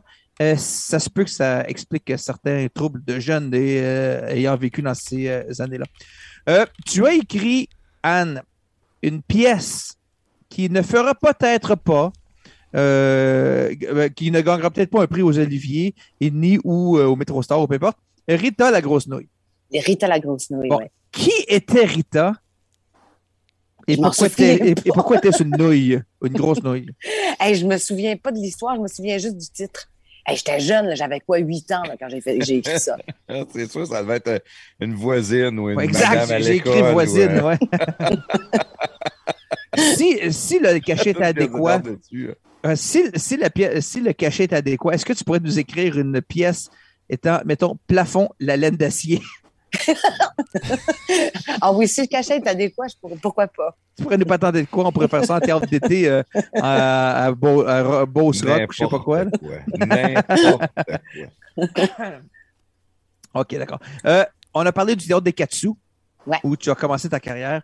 Euh, à titre informatif, le théâtre des Katsu était euh, lancé ou commencé à la blague un peu par Claude Robillard. Et Ah. le, nom, le nom Katsu était retenu par Paul Buissonneau, dont tu as parlé plus tôt, euh, qui euh, s'est servi du nom pour représenter le Festival d'art dramatique à partir de 1955. Ah ah, tu vois? Donc, ils ont, acheté une en apprends. synagogue- ils ont même acheté une synagogue neuf ans plus tard, euh, située au sein d'une rue quelconque à Montréal. Mais tout ça pour dire que donc c'était euh, ça. Donc, parlant du théâtre des Katsu, toi, tu disais que quand tu étudiais à l'UCAM, tu devais Ouais. faire trois auditions, Trois pré-auditions. trois pré-auditions, oui, parce que, bon, il disait que l'UCAM, euh, c'était pas trop hot, il fallait que tu prouves ta valeur, tout ça. Est-ce que tu crois que si tu avais étudié au Conservatoire de Québec, ton personnage dans District 31 aurait survécu? je sais pas, j'ai aucune idée, ça se pourrait. Ça se pourrait. Tu sais que ce personnage-là était euh, dédié à une femme beaucoup plus jeune que moi. J'étais vraiment contente qu'il me la donne finalement. C'était un. un- un- un- J'ai pas suivi District 31 à 100 là. Je l'écoutais avec ma femme puis ma fille puis tout ça, puis je l'écoutais euh, une couple d'émissions par semaine. Mais c'est un, personnage euh, court, mais quand même im- important dans l'histoire euh, de cette saison-là. Oui, oui, oui. D'ailleurs, il y a eu un. Je pensais que le, le- le- le monde artistique me boudait à cause de ma position, là. mais le 15 avril dernier, dans le séjour, là, ils ont dit des bonnes, belles choses sur moi, justement à propos de ce personnage-là. Est-ce que tu as déjà surveillé la loge de quelqu'un de plus important que ton metteur en scène, Jean-François, je me souviens plus de son nom. euh, et- et puis, Louis Martin. C'était pas mon metteur en scène, c'était mais- mon coéquipier dans Coéquipier. Macaroni. oui, ok, excuse-moi, oui, d'accord, lui. Est-ce que tu as déjà surveillé la loge de quelqu'un d'autre? Et si oui, qui? Et qu'est-ce qu'ils faisaient dans leur loge pendant que tu avais un œil d'aigle sur la situation? Malheureusement, j'ai jamais pu euh, surveiller de d'autres loges que celle-là. Sacrilège. C'est Je sacrilège. suis vraiment déçu. Je pensais qu'on aurait un peu de potin ce soir. euh, Ben comme non, ça. ben non. Mais ça, on a parlé dans le podcast ou on en a parlé pendant la Non, pause? dans le podcast, j'ai des notes ici. Là. OK. Ouais, Il y a- il y a des notes t'as- c'est- Anne, Ouais. si, là, exemple, là, il y a un live avec Eric Duhem du mardi, c'est le mardi qui fait ses lives, je crois, Eric. Hein? Ouais, OK. exact. Si, mettons, toi, puis euh, Claire Sanson, vous êtes là avec Eric live ensemble, Ouais. qui est-ce qui fume plus de cigarettes? Euh, mais moi, j'en fume pas pendant les lives. Fait que donc, ça doit être clair. Ça serait à Claire, OK. Ça serait clair parce qu'elle n'est pas gênée. Prochain Elle est vraiment pourriez-vous- hot. pour- Pourriez-vous vous mettre les deux en pyjama? Il me semble que ça serait. euh. Eric serait bien découragé. Je pense qu'il veut qu'on mette de l'avant ses idées et non pas notre tenue vestimentaire. Et j'ai un dernier point. Moi, j'ai grandi tous mes étés euh, de, de jeunesse. Je, suis né en février. Et ce premier été-là, en 1975, on a commencé à faire du camping au euh, camping du Lac des Sables, qui est proche, et vraiment de l'autre bord de l'autoroute, la 329, d'un des théâtres les plus mythiques au Québec, euh, pour les théâtres d'été surtout. Je parle du Patriote. Est-ce que tu as déjà joué au Patriote? Absolument, j'ai déjà joué. Puis je pense qu'il n'existe plus, malheureusement. Le théâtre, ouais. Eh oui, eh oui, c'est fini, le théâtre du Patriote. Sacrilège. Tu peux-tu vérifier vite, vite? Parce que j'ai peur de dire n'importe quoi, mais il me semble, mais il me semble que- que- qu'il n'existe plus. Oui, joué l'année passée, euh, disait qu'il était encore, encore en place euh, de mémoire? Bon, mais d'abord, j'espère que je Théâtre Le. Patriote. Si j'ai euh, Si j'ai pas raison, euh, tant mieux. Mais oui, j'ai joué là pendant tout un été, euh, toute une pièce. Je faisais une coiffeuse, euh, puis on a bien eu du plaisir. Non, il y avait trois fins, il fallait qu'on apprenne trois fins, Caroline. Fait que c'était le public qui choisissait la fin qu'il voulait. Hein? J'étais tout le temps coupable. Nous, je comprends pas pourquoi, là, mais Maudit public. maudit public. Non, c'est, c'est- ça, semble, ça semble encore là. Il y a même. euh, Ah, ben d'abord, tant mieux. C'est peut-être le Saint c'est peut-être euh, le, le, le théâtre plus bas, alors. Là, il y a, a- Ben, je viens de voir qu'il y a, mieux. il y a Brou qui joue, puis c'est pas les trois. Je savais Ah, pas ben qu'il y avait, bravo, bravo. je savais bravo, pas qu'il avait bravo. recommencé Ben, je Brou avec suis- d'autres J'étais dans les personnes. patates bien raides. Mais Brou, je sais qu'il y a un théâtre qui a fermé dans le Nord. Là. Euh, Je me souviens plus lequel. puis C'est pas le Patriote, tant mieux. C'est sûr que Brou, ça joue plus. Ben, c'est ça, mais c'est pas euh, Marc. euh, c'est pas les mêmes. C'est pas euh, Marc, euh, Marc, Marc Mais- Messier, puis euh, les, les- les deux autres, là. voyons, euh, Michel Côté. exact, c'est euh, Benoît Puis euh. Martin. euh, euh, Martin, comment il s'appelle? Il jouait. Michel Côté, Marc Messier, puis l'autre. Non, mais je me rappelle jamais des noms, là. Moi, je suis pas bon des noms, là. C'est, Non, mais c'est- c'est vrai pareil. C'est ça. C'est comme Pavarotti, euh, Luciano aussi, je sais pas quoi. Il y a des, des grands ténors, il y en a trois. Il y a Pavarotti, l'autre, puis, puis euh, monsieur, puis c'est quoi, puis, puis l'autre. Ceux qui jouent là, dans- ceux qui jouent Brou là actuellement, c'est Benoît Brière. Le gars il faisait Louis XIX là, Martin, Martin. euh, Oui, oui, voyons. Martin Martin. Drainville. Martin Drainville. Martin Drainville. Drainville, puis l'autre, je- je- je- regarde, moi je suis pas bon des noms, aussi, je suis pas bon. C'est le gars qui jouait dans, dans Boys, puis euh, il, euh, en tout cas, Michel c'est- Barrette. Charette. c'est pas Michel Charette, notamment qui c'est l'article peut-être qu'il le dise. Rémi. Girard. Euh, euh, euh, J'ai pas euh, écouté les boys. Anaïs Favron. Je sais pas. Je sais pas. Gamin, je vais te le partager mon écran là. Tu vas me dire c'est qui là. Maudit. Ici. Attends, lui là. Non? Ah, c'est, euh, voyons, c'est Luc. Luc, Luc, Luc, Luc. c'est vrai qu'il ressemble à Pierre Couture. Pierre Couture, c'est bon? Voyons, c'est. Luc qui, donc? Euh, Luc Guérin. Luc Guérin. Guérin, voilà. James Bond, ça, non? Merci. fait que oui, ils font brou encore, mais avec trois, trois nouvelles personnes. Ok, ok. Moi, je pensais que c'était les, les trois mêmes. J'étais là. Je trouvais ça, je trouvais ça fort. Hmm.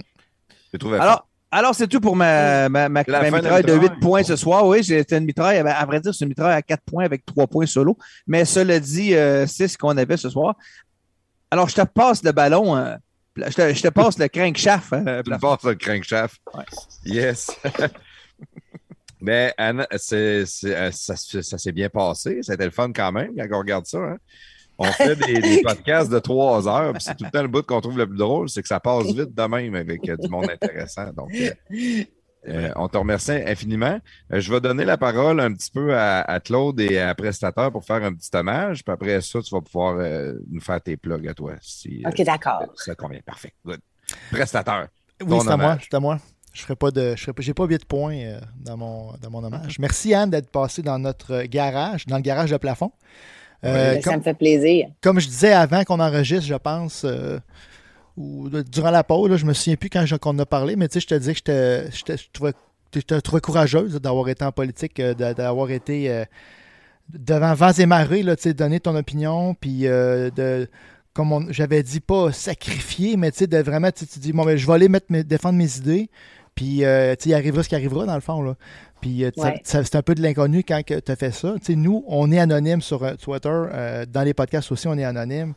On, fait que, tu sais, on, on respecte beaucoup ça, là, du monde qui vont aller mettre le nom devant, devant, devant la caméra, puis que c'est pas, c'est pas écrit prestataire ni plafond en dessous, à part Claude, que lui, il fait une des blagues, là, c'est pas pire. Ouais, c'est du niaisage. là. Mais tu sais, bref, t'as tout mon. euh, tout mon euh, je te lève mon chapeau. Admiration. Mon admiration, c'est ça. Mon admiration. Je te lève mon chapeau. Merci de là. Merci de défendre nos valeurs, euh, de défendre nos idées. Puis euh, je te souhaite euh, que du positif là, dans les, les prochaines élections qui vont avoir lieu au mois de- d'octobre. Mais c'est bien. Je, le- je le, je le prends. Yes. Claude, Ouais, ben, moi- aussi, j'ai fait quand même un grand tour là, dans ma mitraille, là, qui était un honneur en, en tant que tel, en 8 points. Mais euh, Anne, je te remercie vraiment d'avoir accepté notre offre ce soir. Ben, à vrai dire, je te remercie d'avoir accepté l'offre de prestateur et euh, malgré que tu avais refusé la mienne. Mais cela dit, euh, je te remercie d'avoir. Elle l'a juste pas vu. Je le sais, je le sais. Mais je te remercie d'être venu finalement, malgré que ce soit au mot prestateur, c'est pas grave. Je suis content que tu sois venu avec nous. Euh, tu sais, c'est le but du podcast, c'est de, de prendre des gens euh, connus ou pas du tout, puis on les fait découvrir aux gens. Et puis, euh, comme il y en a qui boivent direct la bouteille de, whisky, donc il y en a d'autres qui fument des cigarettes, puis d'autres qui boivent du vin comme moi. Mais l'important, c'est de dé- découvrir des gens, puis au-delà de ce qu'on connaît d'eux, de leur côté public ou leur côté anonyme, d'apprendre les gens d'où ils viennent, qui ils sont, qu'est-ce qui fait qu'ils sont qui ils sont. Puis je crois qu'on a réussi ça ce soir, puis tu nous as donné un- un- une belle ouverture sur qui tu es, puis d'où tu viens. Puis je crois que ça va être super intéressant pour tous les auditeurs, puis j'espère que ça va pouvoir t'aider à, à- à aller chercher d'autres fans, euh, autant en politique qu'à à la télévision, au théâtre ou euh, en tant qu'actrice. Merci beaucoup. Ben, ça fait plaisir. Merci beaucoup. Oui. Anne, c'est c'est ton petit temps à toi. Euh, tu peux donner ton mot de la fin. Euh, si tu as des plugs, un film, je pense que tu as un film qui sort bientôt, même Ben si oui. on peut écouter le podcast dans deux, trois ans, on ne sait jamais, mais c'est quand même toujours bon de le de, Ben là, la plateforme. Exact. Ben, le film dans lequel euh, je- je- c'est un film réalisé par Marie-Lou Wolfe avec Marie-Pierre Morin qui s'appelle Arlette. Et euh, étrangement, mon personnage est parce que Arlette, c'est une politicienne, une nouvelle politicienne qui est jouée par Marie-Pierre. Et moi, je fais une journaliste euh, fatigante. C'est un petit caméo encore. Mais c'est juste, je trouve que c'est un beau clin d'œil à ce qui se passe actuellement dans ma vie. Ben oui. Euh, fait que donc, euh, fait que voilà, c'est le, le prochain film dans lequel je serai. Sinon, j'ai euh, j'ai rien parce que j'ai arrêté tous mes contrats, je les ai même annulés. là. Fait que donc, c'était la seule chose qui me restait que j'ai tourné l'été passé. Et puis, sinon, euh, Allô le 3 octobre. Ah, c'est bon, ça. Ouais. Eh, Merci infiniment, Anne. Euh, moi, je, justement, demain, je vais dans un 5 à 7 du Parti conservateur en Beauce. Oh, wow! Ouais, ouais, ouais, ouais. Ben, vous direz bonjour à tout le monde là-bas. là. Je ne sais pas combien vous allez être, là, mais c'est parce qu'il y a plein de monde qui sont venus m'aider dans le porte-à-porte. J'ai rencontré tellement des, des- des gens euh, super intéressants, puis plein de bonne volonté. Alors, salut-les bien bas de ma part. Ça va me faire plaisir. Euh, wow, ça a été vraiment le fun. J'ai passé une super belle soirée. euh, de- me remémorer plein d'affaires, puis ça a été, euh, ça a été le fun. Très intéressante, c'est ça que je peux, te- je, je peux te donner. Euh. J'aime, j'aime euh, que tu sois une personne de conviction. Je vais dire exactement comme le prestateur a dit. Merci beaucoup de défendre nos idées. Euh, on le fait à notre manière, mais on a besoin de leaders, on a besoin de gens comme toi qui décident de mettre leur face sur le poteau et d'aller de l'avant. Donc, euh, merci infiniment. Ça a été euh, très, très, très agréable de t'avoir dans, dans notre podcast. Ben, merci à vous trois. Vous étiez vraiment. Ben, je, je vous retourne le compliment. hein. Ça a été vraiment super agréable. Ah, arrête, merci. arrête, Anne, arrête. Euh, merci prestateur, merci Claude, Yes. toujours un plaisir. Vous êtes euh, mes deux préférés. J'adore ça, travailler avec vous autres. C'est, euh, c'est, ça semble plus facile que ça l'est en réalité. Euh, je suis content de ne pas avoir à faire toute la production. Si prestateur n'était pas là, je serais personne. Donc, merci prestateur. Euh, je vais te passer ma femme en fin de semaine. si C'est ça que ça, ça te rend pour que, pour te rendre heureux. Merci les auditeurs. Merci de nous avoir écoutés. Euh, si vous avez aimé ce que vous écoutez, euh, Patreon, on le répète à toutes les fois, mais c'est. Plus qu'on va chercher de membres, ça nous donne des petits revenus supplémentaires. Ça paye la bière, comme on aime dire, mais ça paye l'équipement, ça paye les plateformes, ça paye. euh, ça nous encourage de l'autre côté aussi. Si vous voulez nous suivre, on est partout, partout, partout. Facebook, Twitter, Instagram, euh, YouTube. On a une chaîne YouTube, mais on n'a pas beaucoup de followers sur YouTube. On a concentré beaucoup de nos efforts ailleurs, mais on travaille, on pense à des idées, on veut faire des choses. Allez suivre notre chaîne YouTube. Euh, partagez, partagez, partagez. Tout ce qu'on a besoin, c'est ça. Plus vous partagez, plus qu'on est connu. On vous adore. Merci beaucoup. Merci Anne encore une fois. Merci tout le monde. Et n'oubliez pas, brossez-vous les dents. Yeah!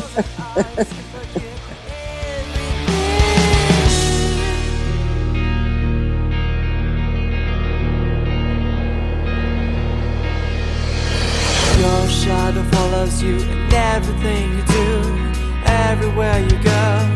Every time you might believe it's the end of your suffering, loneliness, and memory. Too many questions and no answers. Restore my faith,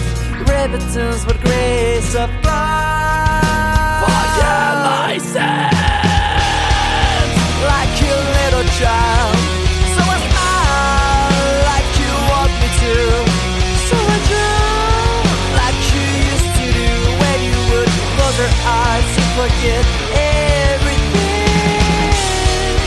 Like you little child. So I smile like you want me to. So I drown like you used to do when you would close your eyes and forget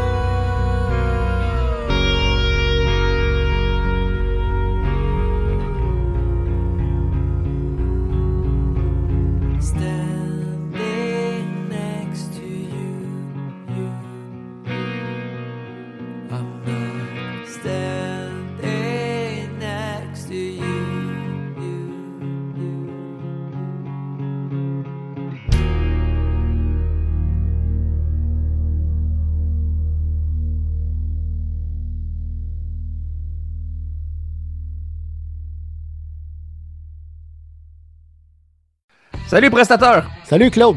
Hey, dis-moi non, t'as-tu fait euh, réparer tes fissures dans ta fondation? T'as-tu reçu ta soumission? Ben oui, c'est réglé mon Claude. J'ai fait ça moi-même, comme un grand. De toi-même? Ben oui, moi-même. J'ai acheté le kit d'ensemble polyuréthane sans ancrage en ligne sur Produit Letson. Je te crois pas. Ben qu'un, c'est super bien expliqué puis c'est super facile à faire. Ok, ça, ça veut dire que si t'es capable de faire ça tout seul, toi-même réparer une fissure dans le béton, tout le monde peut le faire. Merci Claude de, de cette belle remarque, t'es trop gentil. Ah, tu me connais, hein? Les produits Letson sont disponibles au produitsletson.com. Pour réaliser tous vos travaux sur des surfaces de béton, pensez à Produits Letson. Produitsletson.com.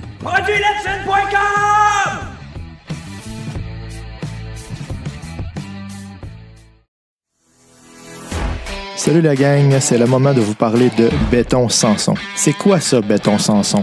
Béton Sanson, c'est du lavage de béton avec une mousse polyuréthane. C'est une mousse pour faire lever les dalles ou euh, combler les vides euh, avant qu'elles s'affaissent. Euh, c'est qui qui peut utiliser ça? Ben, c'est n'importe qui qui a des dalles de béton chez eux ou un commerce. C'est quoi les avantages de l'injection de la résine polyuréthane? Bon, ben, c'est abordable. C'est une solution qui est permanente. C'est une action rapide. C'est non invasif, donc c'est assez localisé où est-ce qu'ils vont le mettre. C'est respectueux de l'environnement. Les matériaux, ça réagit pas euh, avec le sol. Ça libère aucun produit chimique nocif non plus. C'est léger et solide. C'est étanche. On peut utiliser ce où? Sur les trottoirs, les planchers de sous-sol, les allées, les semelles, les patios, les garages, les contours de piscine, les planchers d'entrepôt. Partout où il y a du béton. Alors, si vous avez besoin de levage de béton chez vous, dans votre commerce, votre voisin, il est tanné de vous dans ses escaliers quand vous allez le voir. Dites-leur de contacter Béton Sanson parce que Béton Sanson, c'est le spécialiste du béton.